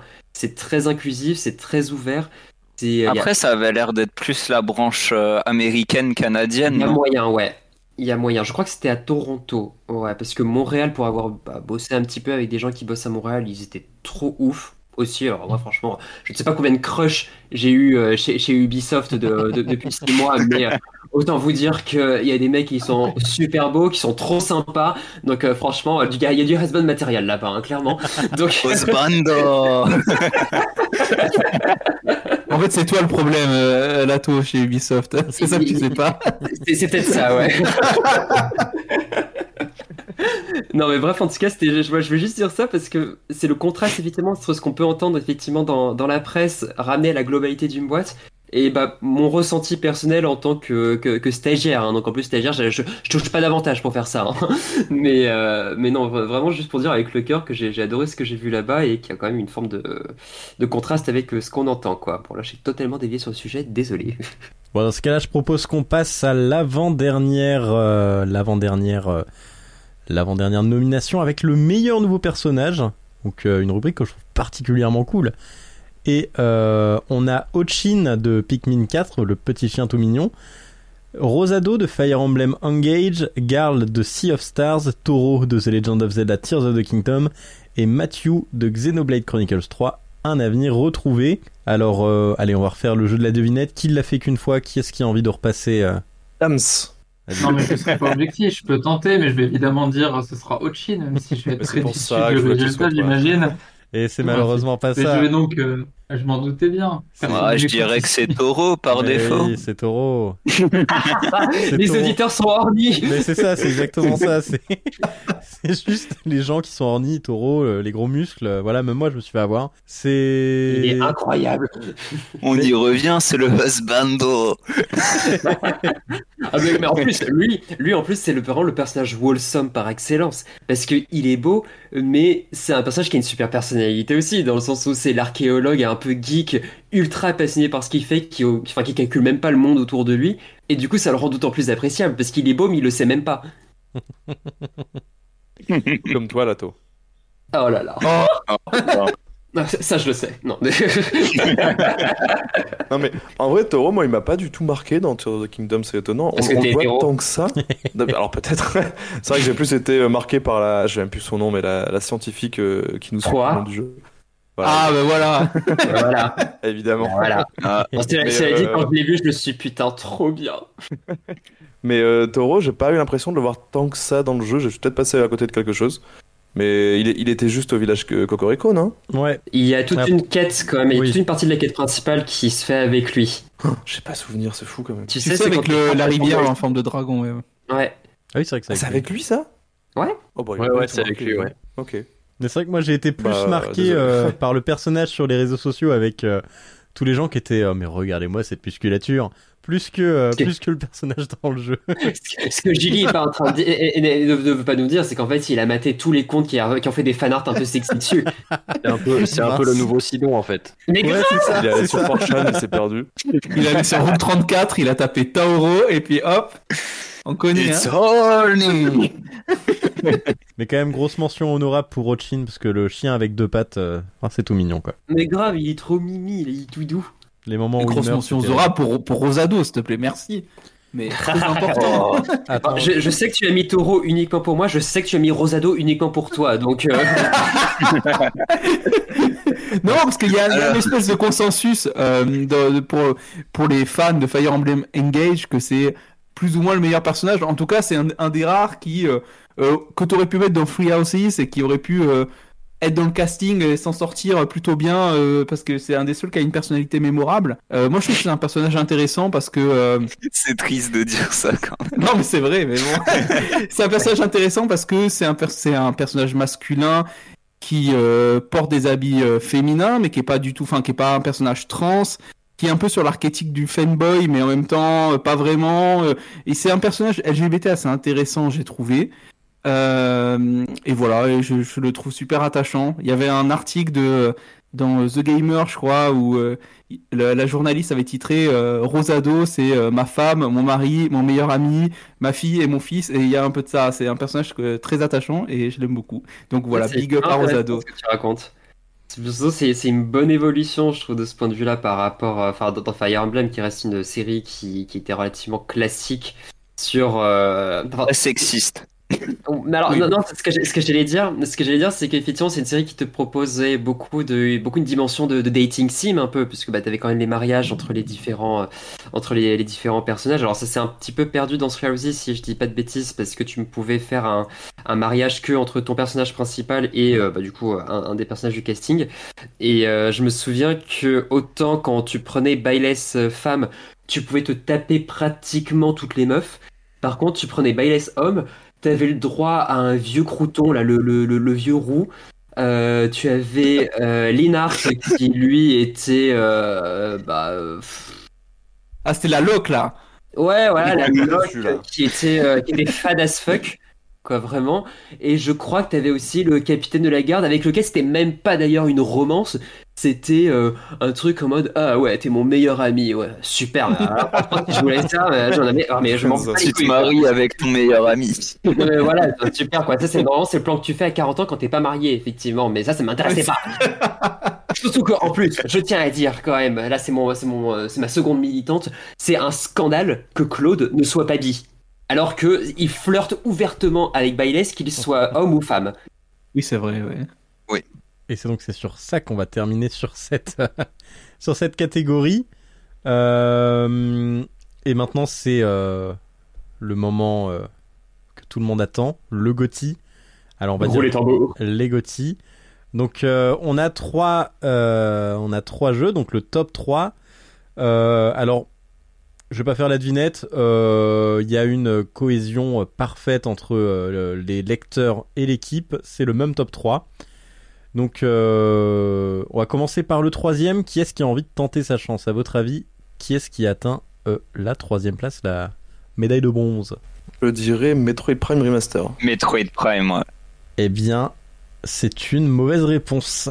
Ah, peut-être que je donne. les- J'ai pas donné les nommés, bien sûr. Euh, donc, euh, ça va peut-être aider. On a Zelda Tears of the Kingdom, Pikmin 4, Super Mario Bros. Wonder, Metroid Prime Remastered, Xenoblade Chronicles 3, Un avenir retrouvé, Sea of Stars, Dave the Diver, Red Dead Redemption, Super Mario RPG et Fire Emblem Engage. J'en ai retenu trois, donc Pikmin je 4, t'ai dit. alors Eh bien, oui, c'est Pikmin 4. Ah, Top 3. nos lecteurs ont du goût, quand On même. espère qu'il soit plus haut, mais. Attends, on, Alors, on, oui, on, non, parle top 3 Le lecteurs là on est top 3 des deux. Les deux sont les mêmes, Ok, ok, d'accord. Ah bah trop cool, je suis bien content que Pikmin 4 soit quand même sur le podium. carrément. Et du coup, le top 2, à votre Alors avis Mario Bros. C'est une bonne réponse. Super Mario Bros. Wonder, bien évidemment. Et euh, le top 1, à votre avis. Zelda, Et c'est ça la surprise, pas du tout. Ah bon C'est- Metroid. Prime. Non, je rigole. C'est bien évidemment Zelda, oui. Allez, salaud. Je me suis dit putain, faut qu'on change le nom du site en fait, ça va plus. Non, non, bah oui, bien sûr. Je me suis dit, enfin, les gens ont compris. Comment ça, enfin Tu fais encore sur ce podcast, toi Zelda Tears of the Kingdom, bien sûr, premier. Bah, le jour où Zelda sera un jeu à tour par tour, j'accepterai. Eh, mais il y avait des rumeurs en plus sur un. Il y a- il y, a eu des. Il y a eu des sortes de. Pas des leaks, mais il y a eu quelque chose sur un, un potentiel Zelda tour par tour qui avait été annulé sur je sais plus quelle console d'ailleurs. Oh Ouais, genre un c'est- stratégie, comme ça. là. La bonne oui, nouvelle. Ça me dit un truc, ouais. Très bonne nouvelle pour moi, parce que j'aurais joué au moins, je suis pas jouer un tour Bah, par je tour. pense alors j'y aurais que- joué. ouais, les bons euh, jeux, ils les annulent, quoi. Et ben bravo. Donc, alors, déjà. Non, je troll, c'est mérité, c'est je mérité. pas annulé, moi. Petite question, est-ce que c'est euh, donc pas le top 3 mais est-ce que au moins le top 1, le GOTY, est-ce que tout le monde a mis Zelda ou quelqu'un euh, quelqu'un est est un monstre En Qui est plus, un dissident bien, Bon, dames, je suis un monstre. Ah ouais, bah, Je Ouais, ne voilà. dénonce. donc on est d'accord les deux, hein. Non, mais je, je- je- je ne me suis pas caché de mon vote. Évidemment, j'ai voté pour Pikmin. Et. Parce que, alors oui, je comprends tout à fait que, que Zelda remporte le titre, mais euh, c'était beaucoup plus frais, beaucoup plus innovant dans ce qu'a proposé Ouais. Pikmin 4 par rapport au reste de sa franchise, par rapport à sa proposition générale. Donc, euh, moi, pour moi, c'était Pikmin 4 sans, sans trop d'hésitation, même si j'ai bien évidemment adoré Tears of the Kingdom. Ouais. Et puis il y avait un chien dans Enfin, Pikmin AVC, 4. hein. aidez-le.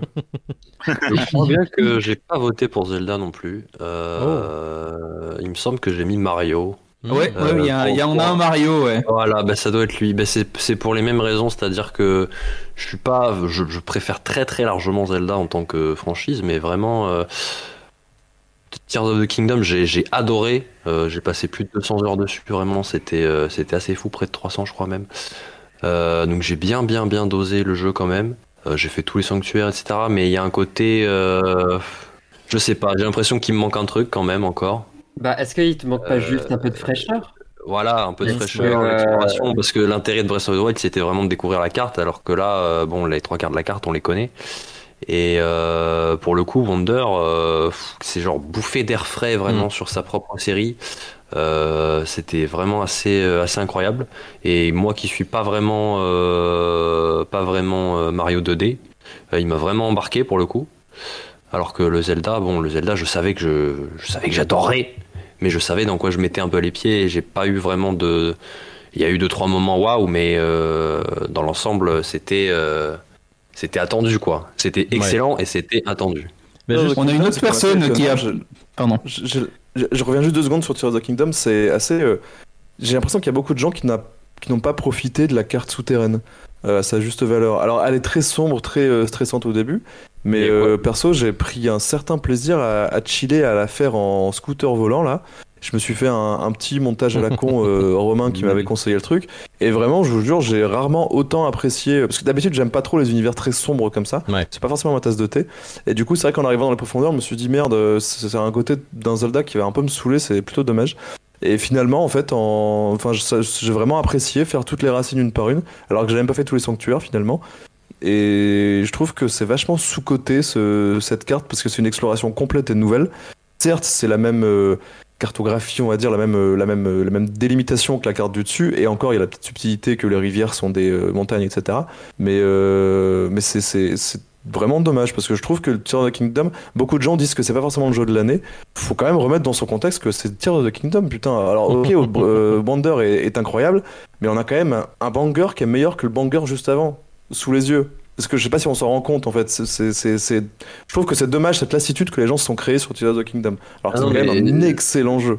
J'ai pas dit qu'il est... Enfin, moi, je pense que je le préfère largement à Breath of the Wild parce qu'il y a beaucoup, beaucoup de trucs qui l'améliorent. euh, Là-dessus, je suis 100% d'accord. Le- le- L'histoire par les souvenirs de Breath of the Wild m'avait gonflé parce que c'était vraiment beaucoup de personnages statiques qui sont... euh, qui, qui, qui vont pas beaucoup plus loin que leurs propres archétypes, tandis que là, on a vraiment un truc euh, intéressant, je trouve, avec, euh, bon, évidemment, le petit twist de, de Zelda. Et puis, euh, plus, euh, plus d'accent mis sur les personnages vraiment que, que, que Link côtoie, quoi, les descendants des, des, des sages euh, qui sont un peu plus, euh, un tout petit peu plus euh, étoffés, on va dire, mais c'est pas, pas forcément grand chose, mais je trouve que ça fait un peu, ça fait un peu une petite différence. Ils viennent avec toi dans le donjon, etc. C'est un peu plus intéressant, je trouve.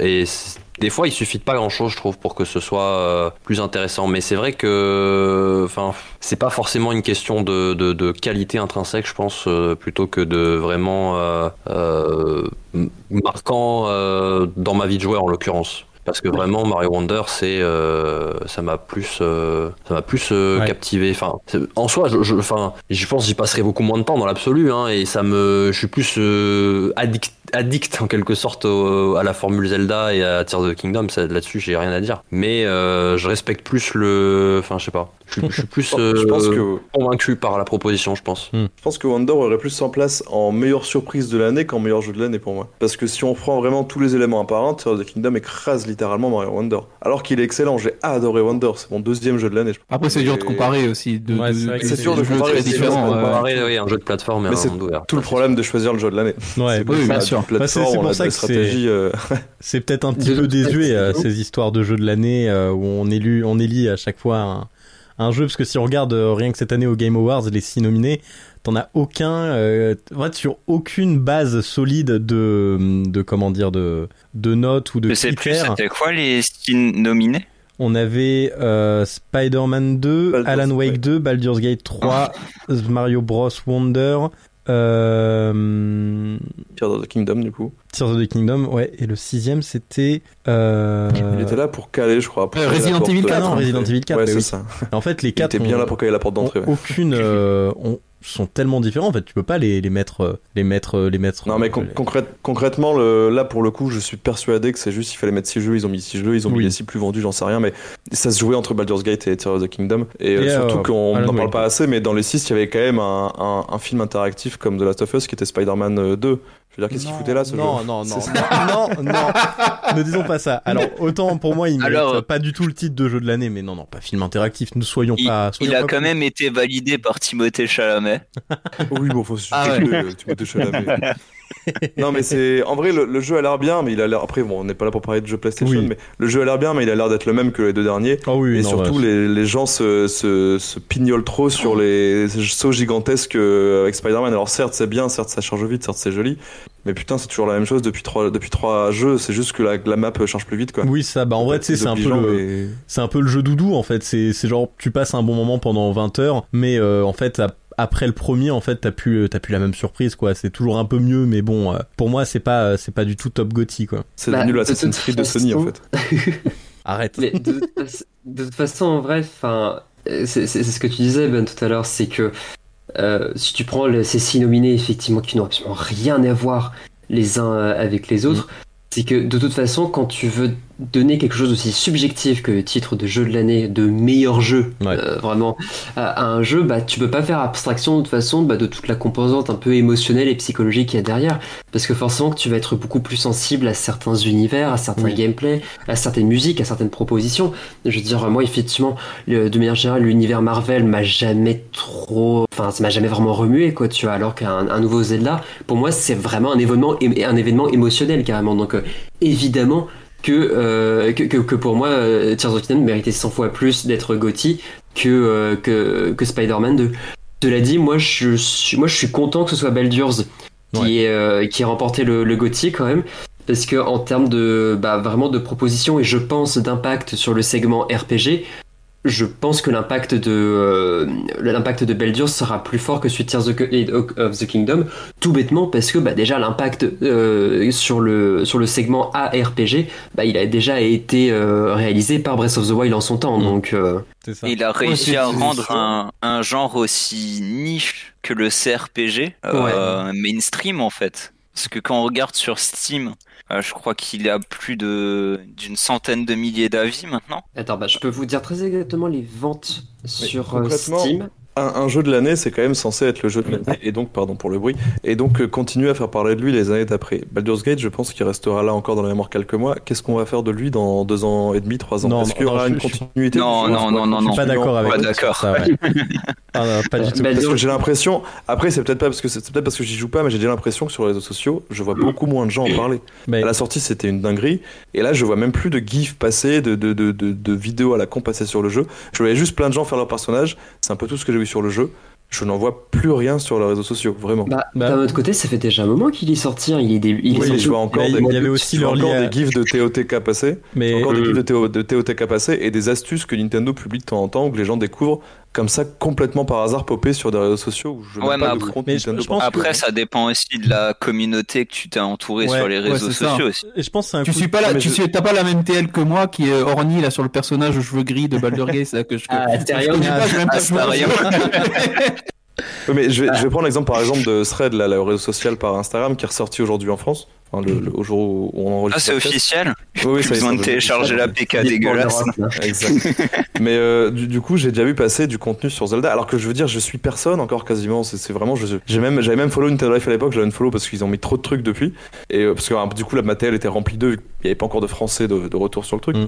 J'ai j'ai déjà vu du Zelda passer, du Baldur's Gate, j'en vois nulle part. Instagram, j'en vois pas. Twitter, sur mon, j'avais un compte privé où je suivais pas de trucs de jeux vidéo, j'en voyais pas passer. Alors que du Zelda, j'en voyais passer. Vraiment, j'ai l'impression. Après, c'est peut-être vraiment effectivement l'algorithme qui Ouais. me connaît par cœur. Mais euh, Moi, Baldur's Gate, je. Je pense que c'est ça parce que tu vois j'ai commencé Baldur's Gate il y a 3 3 3 semaines et ma mes TL maintenant euh, que ce soit euh, Twitter, euh, TikTok, enfin tous ces trucs là, c'est que du Baldur's Gate quoi, que des trucs de jeux de rôle euh, et c'est génial mais tu vois moi j'ai du coup j'ai plus du tout le même sentiment et en plus là il y a eu un gros débat euh, sur Twitter, un débat complètement absurde entre euh, les fans de Spider-Man 2 qui euh, critiquaient le gameplay de Baldur's Gate 3. Oui, mais alors. euh, Ça c'était bon le c'était c'était désolé, mais c'est bon, au bout d'un moment, quand ton jeu préféré c'est Spider-Man 2, alors t'as le droit de, de faire ça, mais tu vas pas critiquer un jeu qui a un gameplay innovant, qui est jeu de l'année comme Baldur's Gate 3, alors que devant toi, vraiment, je disais tout à l'heure, la Assassin's Creed de Sony, c'est la même chose depuis trois putains de jeux, Spider-Man. Il, il a beau être bien, faut arrêter de se pignoler sur le gameplay de Spider-Man. Bah, suis c'est ça. ça me. Mais je- pense Alors- le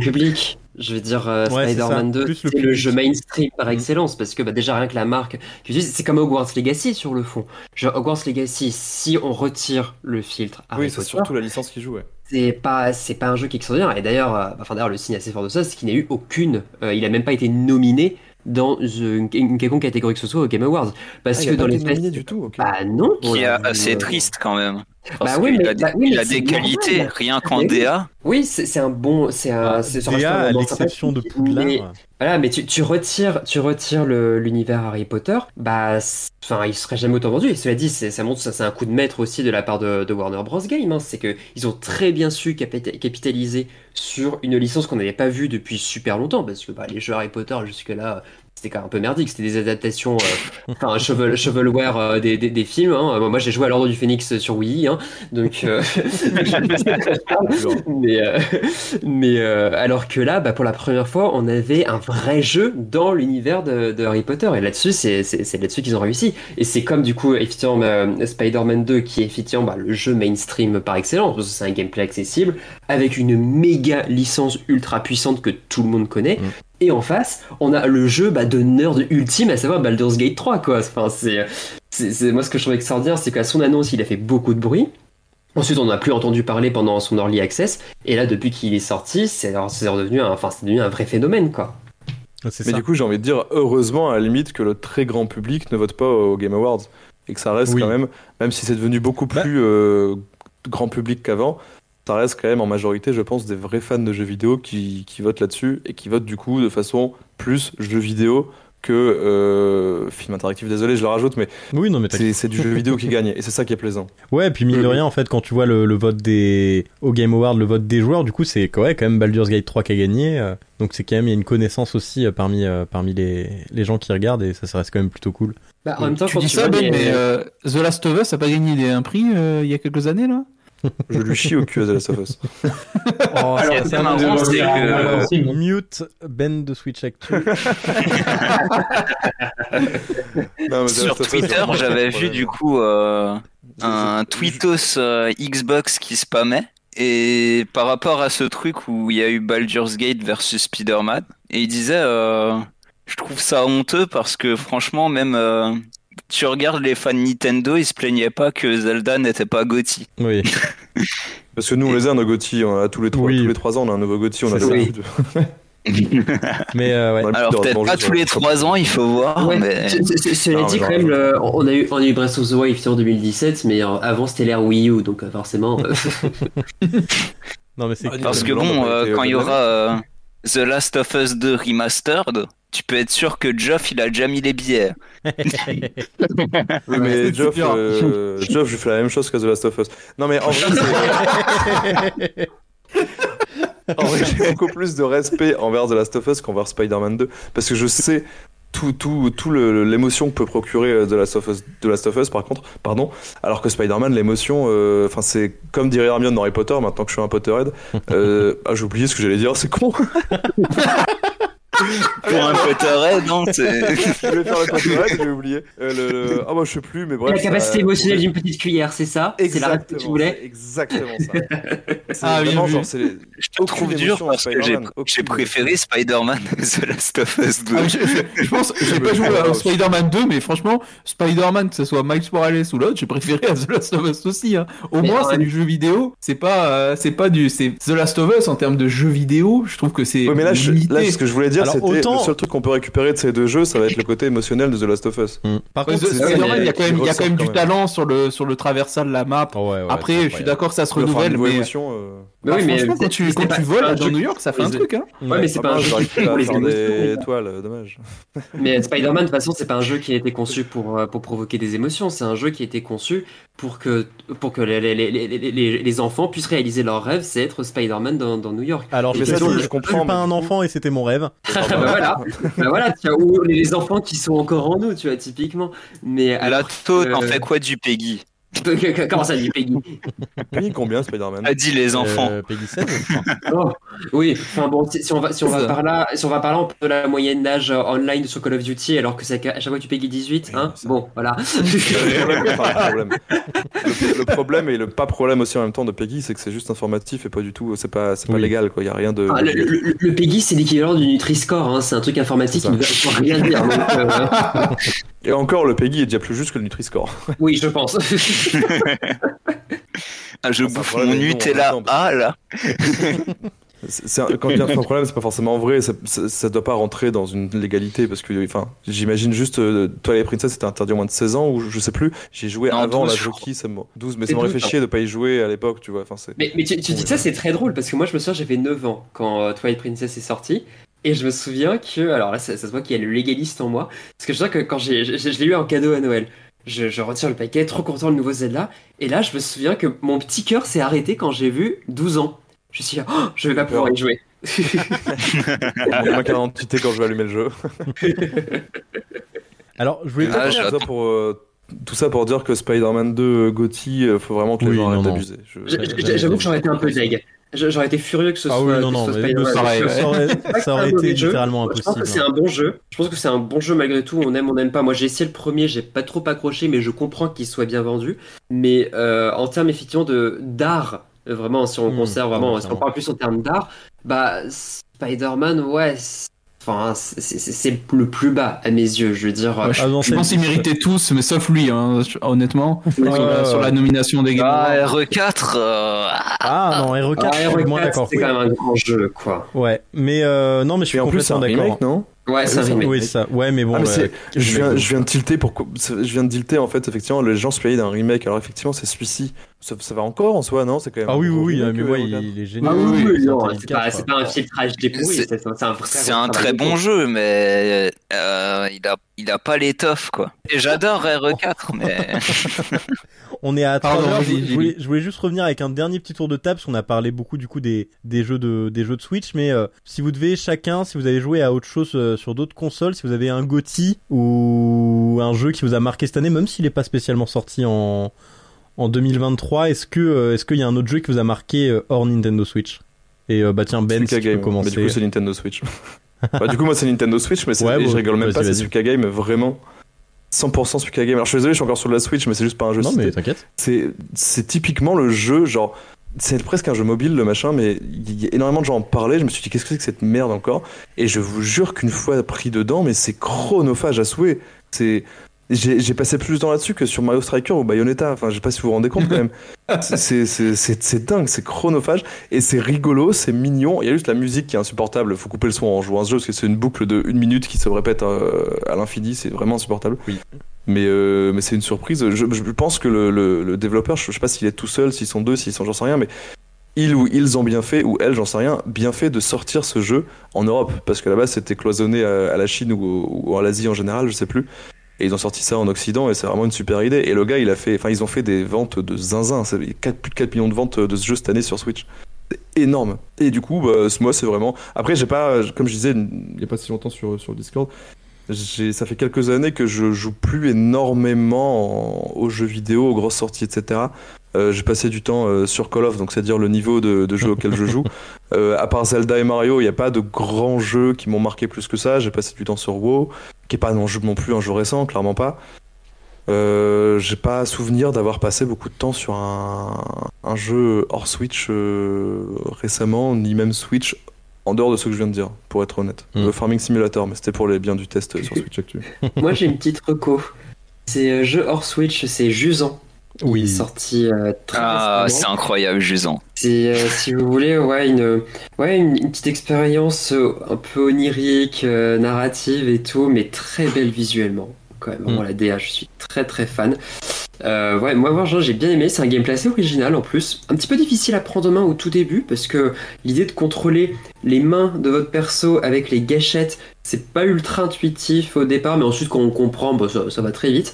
Le seul truc, moi, qui m'a un tout petit peu, euh, tout petit peu déçu, c'est que j'aurais bien aimé avoir une narration un peu moins cryptique. Parce que je sais que c'est très à la mode, les jeux ultra atmosphériques, ultra cryptiques, euh, que tu interprètes, machin truc. Je trouve qu'au bout d'un moment, ça ressemble plus à une forme de fainéantise parfois, de euh, en mode ah ouais non je vais faire un, un message trop onirique, tout le monde va pouvoir l'interpréter à sa sauce. Sauf que moi au bout d'un moment j'ai envie de savoir ce qu'ils voulaient vraiment nous dire les développeurs. Or, et j'ai pas non plus le temps ni forcément la motivation d'aller fouiller tous les recoins du jeu et de passer 50 ans dessus pour trouver la moindre petite note, euh, machin truc, parce qu'il y a pas mal de notes qui sont éparpillées dans le jeu, pour pouvoir vraiment comprendre l'intégralité de l'histoire qui a voulu être racontée, tu vois. À la Ouais. limite, euh, si à la fin tu as une option qui vraiment te résume l'histoire pour comprendre ce à quoi tu as joué, ça peut être euh, tout à fait acceptable, mais je trouve que quand tu prétends faire une expérience un peu narrative euh, onirique, bah t'es un peu obligé quand même au bout d'un moment d'avoir un, fil rouge qui soit à la limite un peu visible quoi. Mais sinon dans l'ensemble vraiment c'est une très belle expérience visuellement magnifique, beaucoup de variété dans les décors en plus euh, vraiment j'ai adoré. Puis le, petit animal là qui est trop trop trop mignon ça valide à 100%. Oui, je suis d'accord avec toi, enfin pas trop d'accord avec toi justement sur les, questions de narration. Moi j'ai trouvé ça trop trop bien de passer dans le jeu à travers les, lettres, etc., les, différents messages. Là je trouvais que c'était particulièrement bien écrit, mais surtout que en fait c'est plus là que les thématiques du jeu elles ressortent sur notamment euh, les thématiques de l'eau, parce que euh, on en parle beaucoup en ce moment, surtout en France. euh, je sais pas si vous êtes au courant, mais avec les problèmes des bassines, en tout cas moi dans mon département c'est c'est un des un des, des trucs d'actualité assez majeurs. Et t'as le jeu qui fait plein de petites références à ces questions d'accaparation de l'eau, etc. Et je trouve que le message résonnait plutôt bien. Et t'as aussi toute une autre pan de narration. je sais pas si tu l'as vu, mais avec le personnage de Bianca, tu trouves ses lettres justement, Ouais. elle aussi qui a fait l'ascension. Et j'ai trouvé ça super cool. euh, ouais, ton, journal de bord là. Mm. Mm. C'est vrai que de ce point de vue-là, c'est vrai qu'il y avait une dimension. C'est ça qui était, euh, c'est ça qui est intéressant, mais qui reste assez paradoxal d'ailleurs, parce Ouais. que dans tout le jeu, vous ne croisez absolument personne, à part bah, votre votre personnage et son petit son petit compagnon. Mais euh, dans les faits, ce qui est marrant, c'est au moins effectivement qu'il y ait cette dimension vraiment de de recréer des liens. Euh, Enfin ouais, c'est cette notion de liens qui sont créés entre bah, ces, ces voyageurs qui essaient bah, d'aller trouver de l'eau, euh, qui, enfin le lot d'ailleurs, c'est presque un truc mythique. Euh, pour eux, c'est presque quelque chose qui n'existe pas. Genre la pluie pour eux, c'est un truc, la limite, c'est une légende quoi. Euh, de ce point de vue-là, c'est ces voyageurs isolés qui se lancent dans ce voyage désespéré et qui créent des liens comme ça. J'ai je trouvais ça intéressant. Ça m'a donné. Alors là, je, je- je vais beaucoup me, me projeter, un peu une hot take, mais ça m'a donné une petite vibe, une petite vibe de, de Death Stranding. Cette question de- des liens qui, qui nous unissent euh, après dans un contexte un peu semi-post-apo. Euh, ça, ça m'a un peu fait une petite vibe Hideo Kojima sur les bords. Donc euh, j'étais très content de- de- d'avoir ça quand même. Ok. Alors, euh, Dams, toi de ton côté, est-ce que t'as un autre jeu hors Switch qui t'a marqué cette année? Est-ce que t'as joué à autre chose que la Switch? J'ai eu une année plus que chargée, donc Ouais. non, je me suis contenté des jeux Switch et puis, euh, et puis bon, jouer à Pikmin, quoi, c'est tout. T'as pas un petit jeu euh, dont qu'on n'a pas évoqué ce soir qui t'a marqué? Mhm. Là, ça me vient pas en tout cas, non. Je pense que globalement, j'ai évoqué les jeux auxquels j'avais joué Pikmin, Zelda, Mario, j'ai fait du Octopus Traveler, qui était bon. Si on aime bien le genre, ça, ça fonctionne toujours bien. Donc, non, globalement, les jeux que j'ai fait cette année, on les a évoqués ce soir. Ok, Donc, j'ai pas grand chose de plus à rajouter pour ma part. pas de problème, super. Et euh, Duo, toi de ton côté, est-ce qu'il y a quelque chose? Euh, alors il y a, euh, j'en ai parlé sur le site un peu Wolong, donc je vais pas euh, m'éterniser là-dessus. Euh, sinon, j'aimerais bien parler, enfin, je- j'aimerais bien conseiller surtout euh, Like a Dragon Ishin, qui est euh, un spin-off de la série euh, du coup Like a Dragon slash Yakuza, euh, qui est sorti cette année sur PS5, qui est un remake d'un jeu PS3 qui n'était jamais sorti en Occident. c'est un très chouette jeu parce que ça peut être pris à la fois si on joue à Yakuza ou pas du tout. en gros, c'est ça parle des événements historiques qui sont passés dans, dans l'ère Bakumatsu, c'est-à-dire la fin du shogunat Tokugawa. tous les personnages, en fait, c'est les personnages de Yakuza physiquement, mais c'est que des personnages historiques. Et donc du coup, on se plonge vraiment dans cette époque-là. C'est très bien euh, euh, retranscrit en termes d'histoire, etc. Il y a, euh, ils ont fait un, petit effort pour expliquer certains termes historiques auxquels on n'est pas forcément très habitué, qui sont appréciables pour en termes de localisation du jeu. Et, voilà, le, au niveau du gameplay, c'est le gameplay classique des anciens Yakuza post, enfin pré passage au tour par tour, donc c'est beat'em. Euh, voilà, l'histoire en fait, l'histoire est vraiment très très chouette.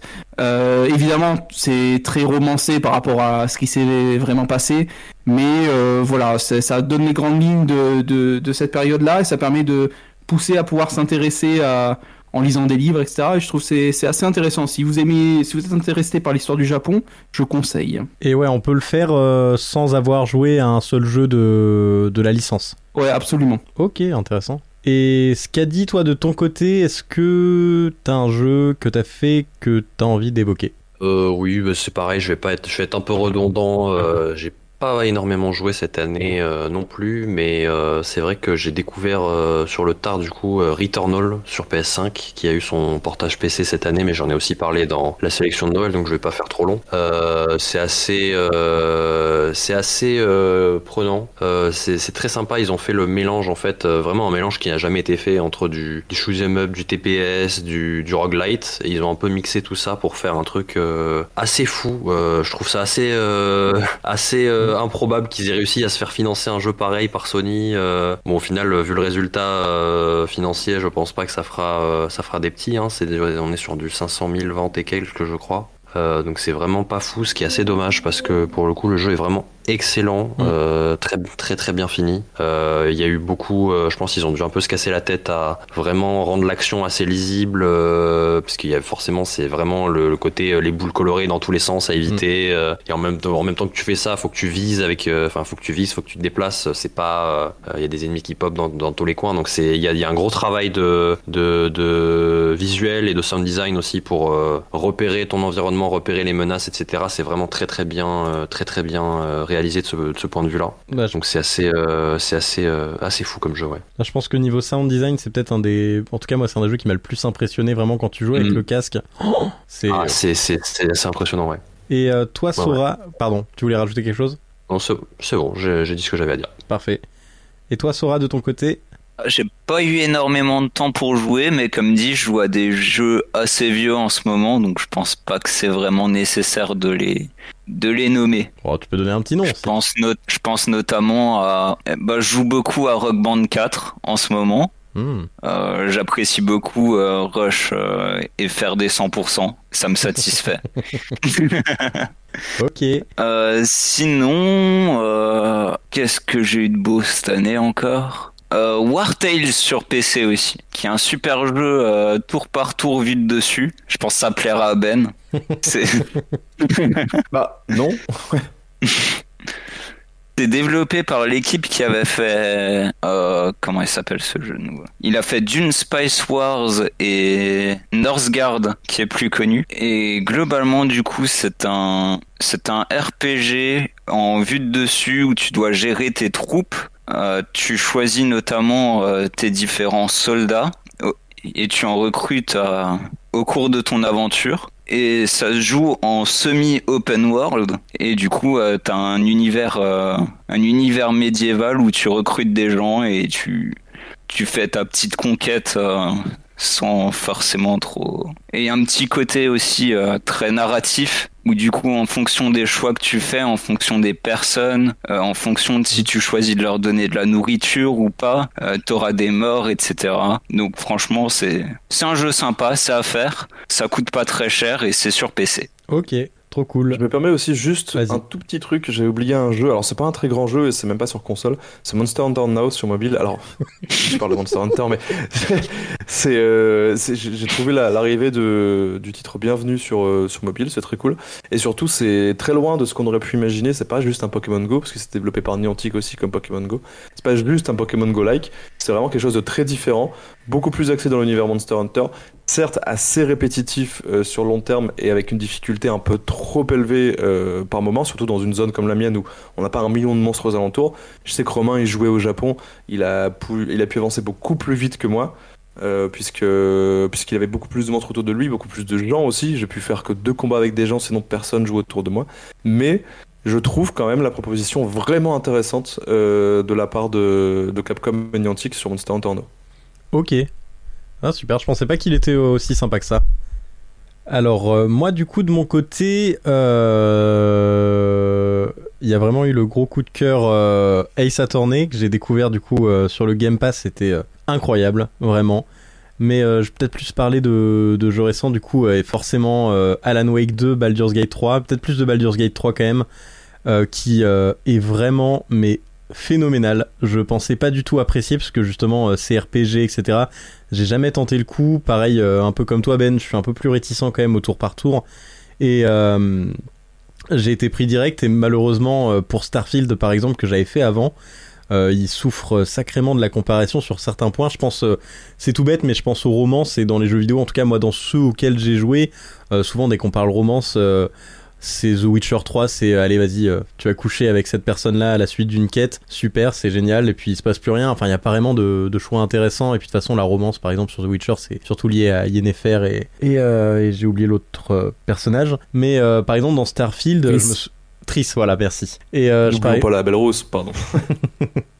et je pense à du coup Starfield où t'as des choix par exemple de flirt aussi avec les personnages où c'est tout le temps euh, un mot avec marqué entre parenthèses avant flirt avec marqué une phrase graveleuse horrible mais oh vraiment les dialogues dans Starfield c'est une catastrophe je trouve. Et quand je suis passé à Baldur's Gate 3 et que juste tu vois je prends juste l'exemple des des, euh, des romances euh, déjà c'est fait de manière tellement naturelle tellement intéressante euh, et tellement sur le long terme en fait. C'est pas juste tu vois un personnage ah, il te plaît bien et tu couches avec. Non non c'est vraiment ça se fait au fil du jeu un peu de flirt etc c'est pas automatiquement de ta part en plus. Tu peux complètement être le pire des enfoirés en envoyant des punchlines horribles pour éloigner la personne et, euh, et sur ce plan là c'est super les choix de narration sont sont, sont géniaux enfin la manière dont tu peux faire tout c'est exceptionnel. J'ai vu un extrait justement euh, pendant cette guerre euh, Spider-Man Baldur's Gate où ça parlait de quelle manière tu pouvais terminer un segment du jeu et t'avais je crois une quarantaine de manières différentes de le faire. C'est assez fou et euh, et ça appelle tout le temps à vouloir recommencer une partie, ce que je vais pas faire parce que j'ai pas le temps. Là j'ai déjà euh, 30 heures de jeu et quelques euh, en quelques quelques jours, enfin quelques semaines quand même. Et euh, et c'est vraiment exceptionnel. Et tu vois, je pense à toi Ben qui aime pas trop le tour par tour comme moi. Et t'as le mode histoire qui en fait rend les combats plutôt accessibles. Ça reste quand même un peu complexe hein, sur certains points, mais en fait le tour par tour est vraiment ultra intéressant et, et ultra bien pensé entre tous les sorts, les personnages, les builds que tu peux faire. Vraiment, euh, pour le coup, Baldur's Gate 3, je pensais jamais le lancer. J'ai bien fait de l'acheter et c'est, euh, je pense, euh, sur un pied d'égalité avec Tears of the Kingdom et Alan Wake 2, euh, jeu de l'année. et Il mérite clairement son titre. Voilà, voilà. J'essaye de me vendre un tour par tour en me disant qu'il y a plein de possibilités, c'est pas ça qui va me donner envie d'y jouer. hein. non, mais je pense au fait que voilà, t'es pas trop fan de tour par tour, moi non plus, Non, mais, mais je suis complètement tombé dedans.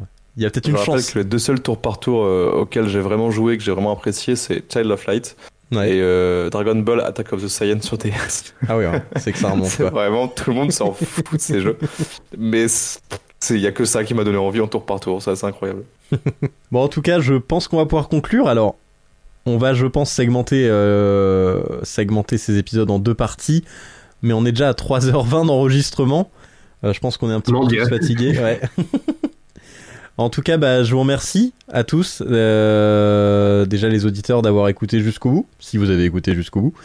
Et euh, bien évidemment à toute la belle équipe euh, qui m'entoure pour euh, avoir partagé euh, tout, euh, d'être revenu plutôt sur tous les jeux qu'on a vu passer cette année. Et euh, bah écoutez, euh, je vais pas dire grand chose de plus à Merci part à toi. Bah ouais, merci à toi pour l'organisation. C'est toi le banger. Merci beaucoup, Julie. Je vais m'évanouir en rentrant chez moi. Mais euh, en plus là, le kebab est fermé encore, donc c'est terrible. Et Mais euh, voilà, en tout cas, moi je vous remercie beaucoup. Et puis, euh, bah, on se donne rendez-vous le mois prochain, l'année prochaine, pour euh, parler de je ne sais pas quoi encore, mais euh, on va bien trouver euh, un sujet. Et voilà, je vous remercie beaucoup. Au revoir, bonne fête et bonne année. Merci, Julie. Au revoir, bonne fête. Au revoir. Au revoir. Dans la Switch 2.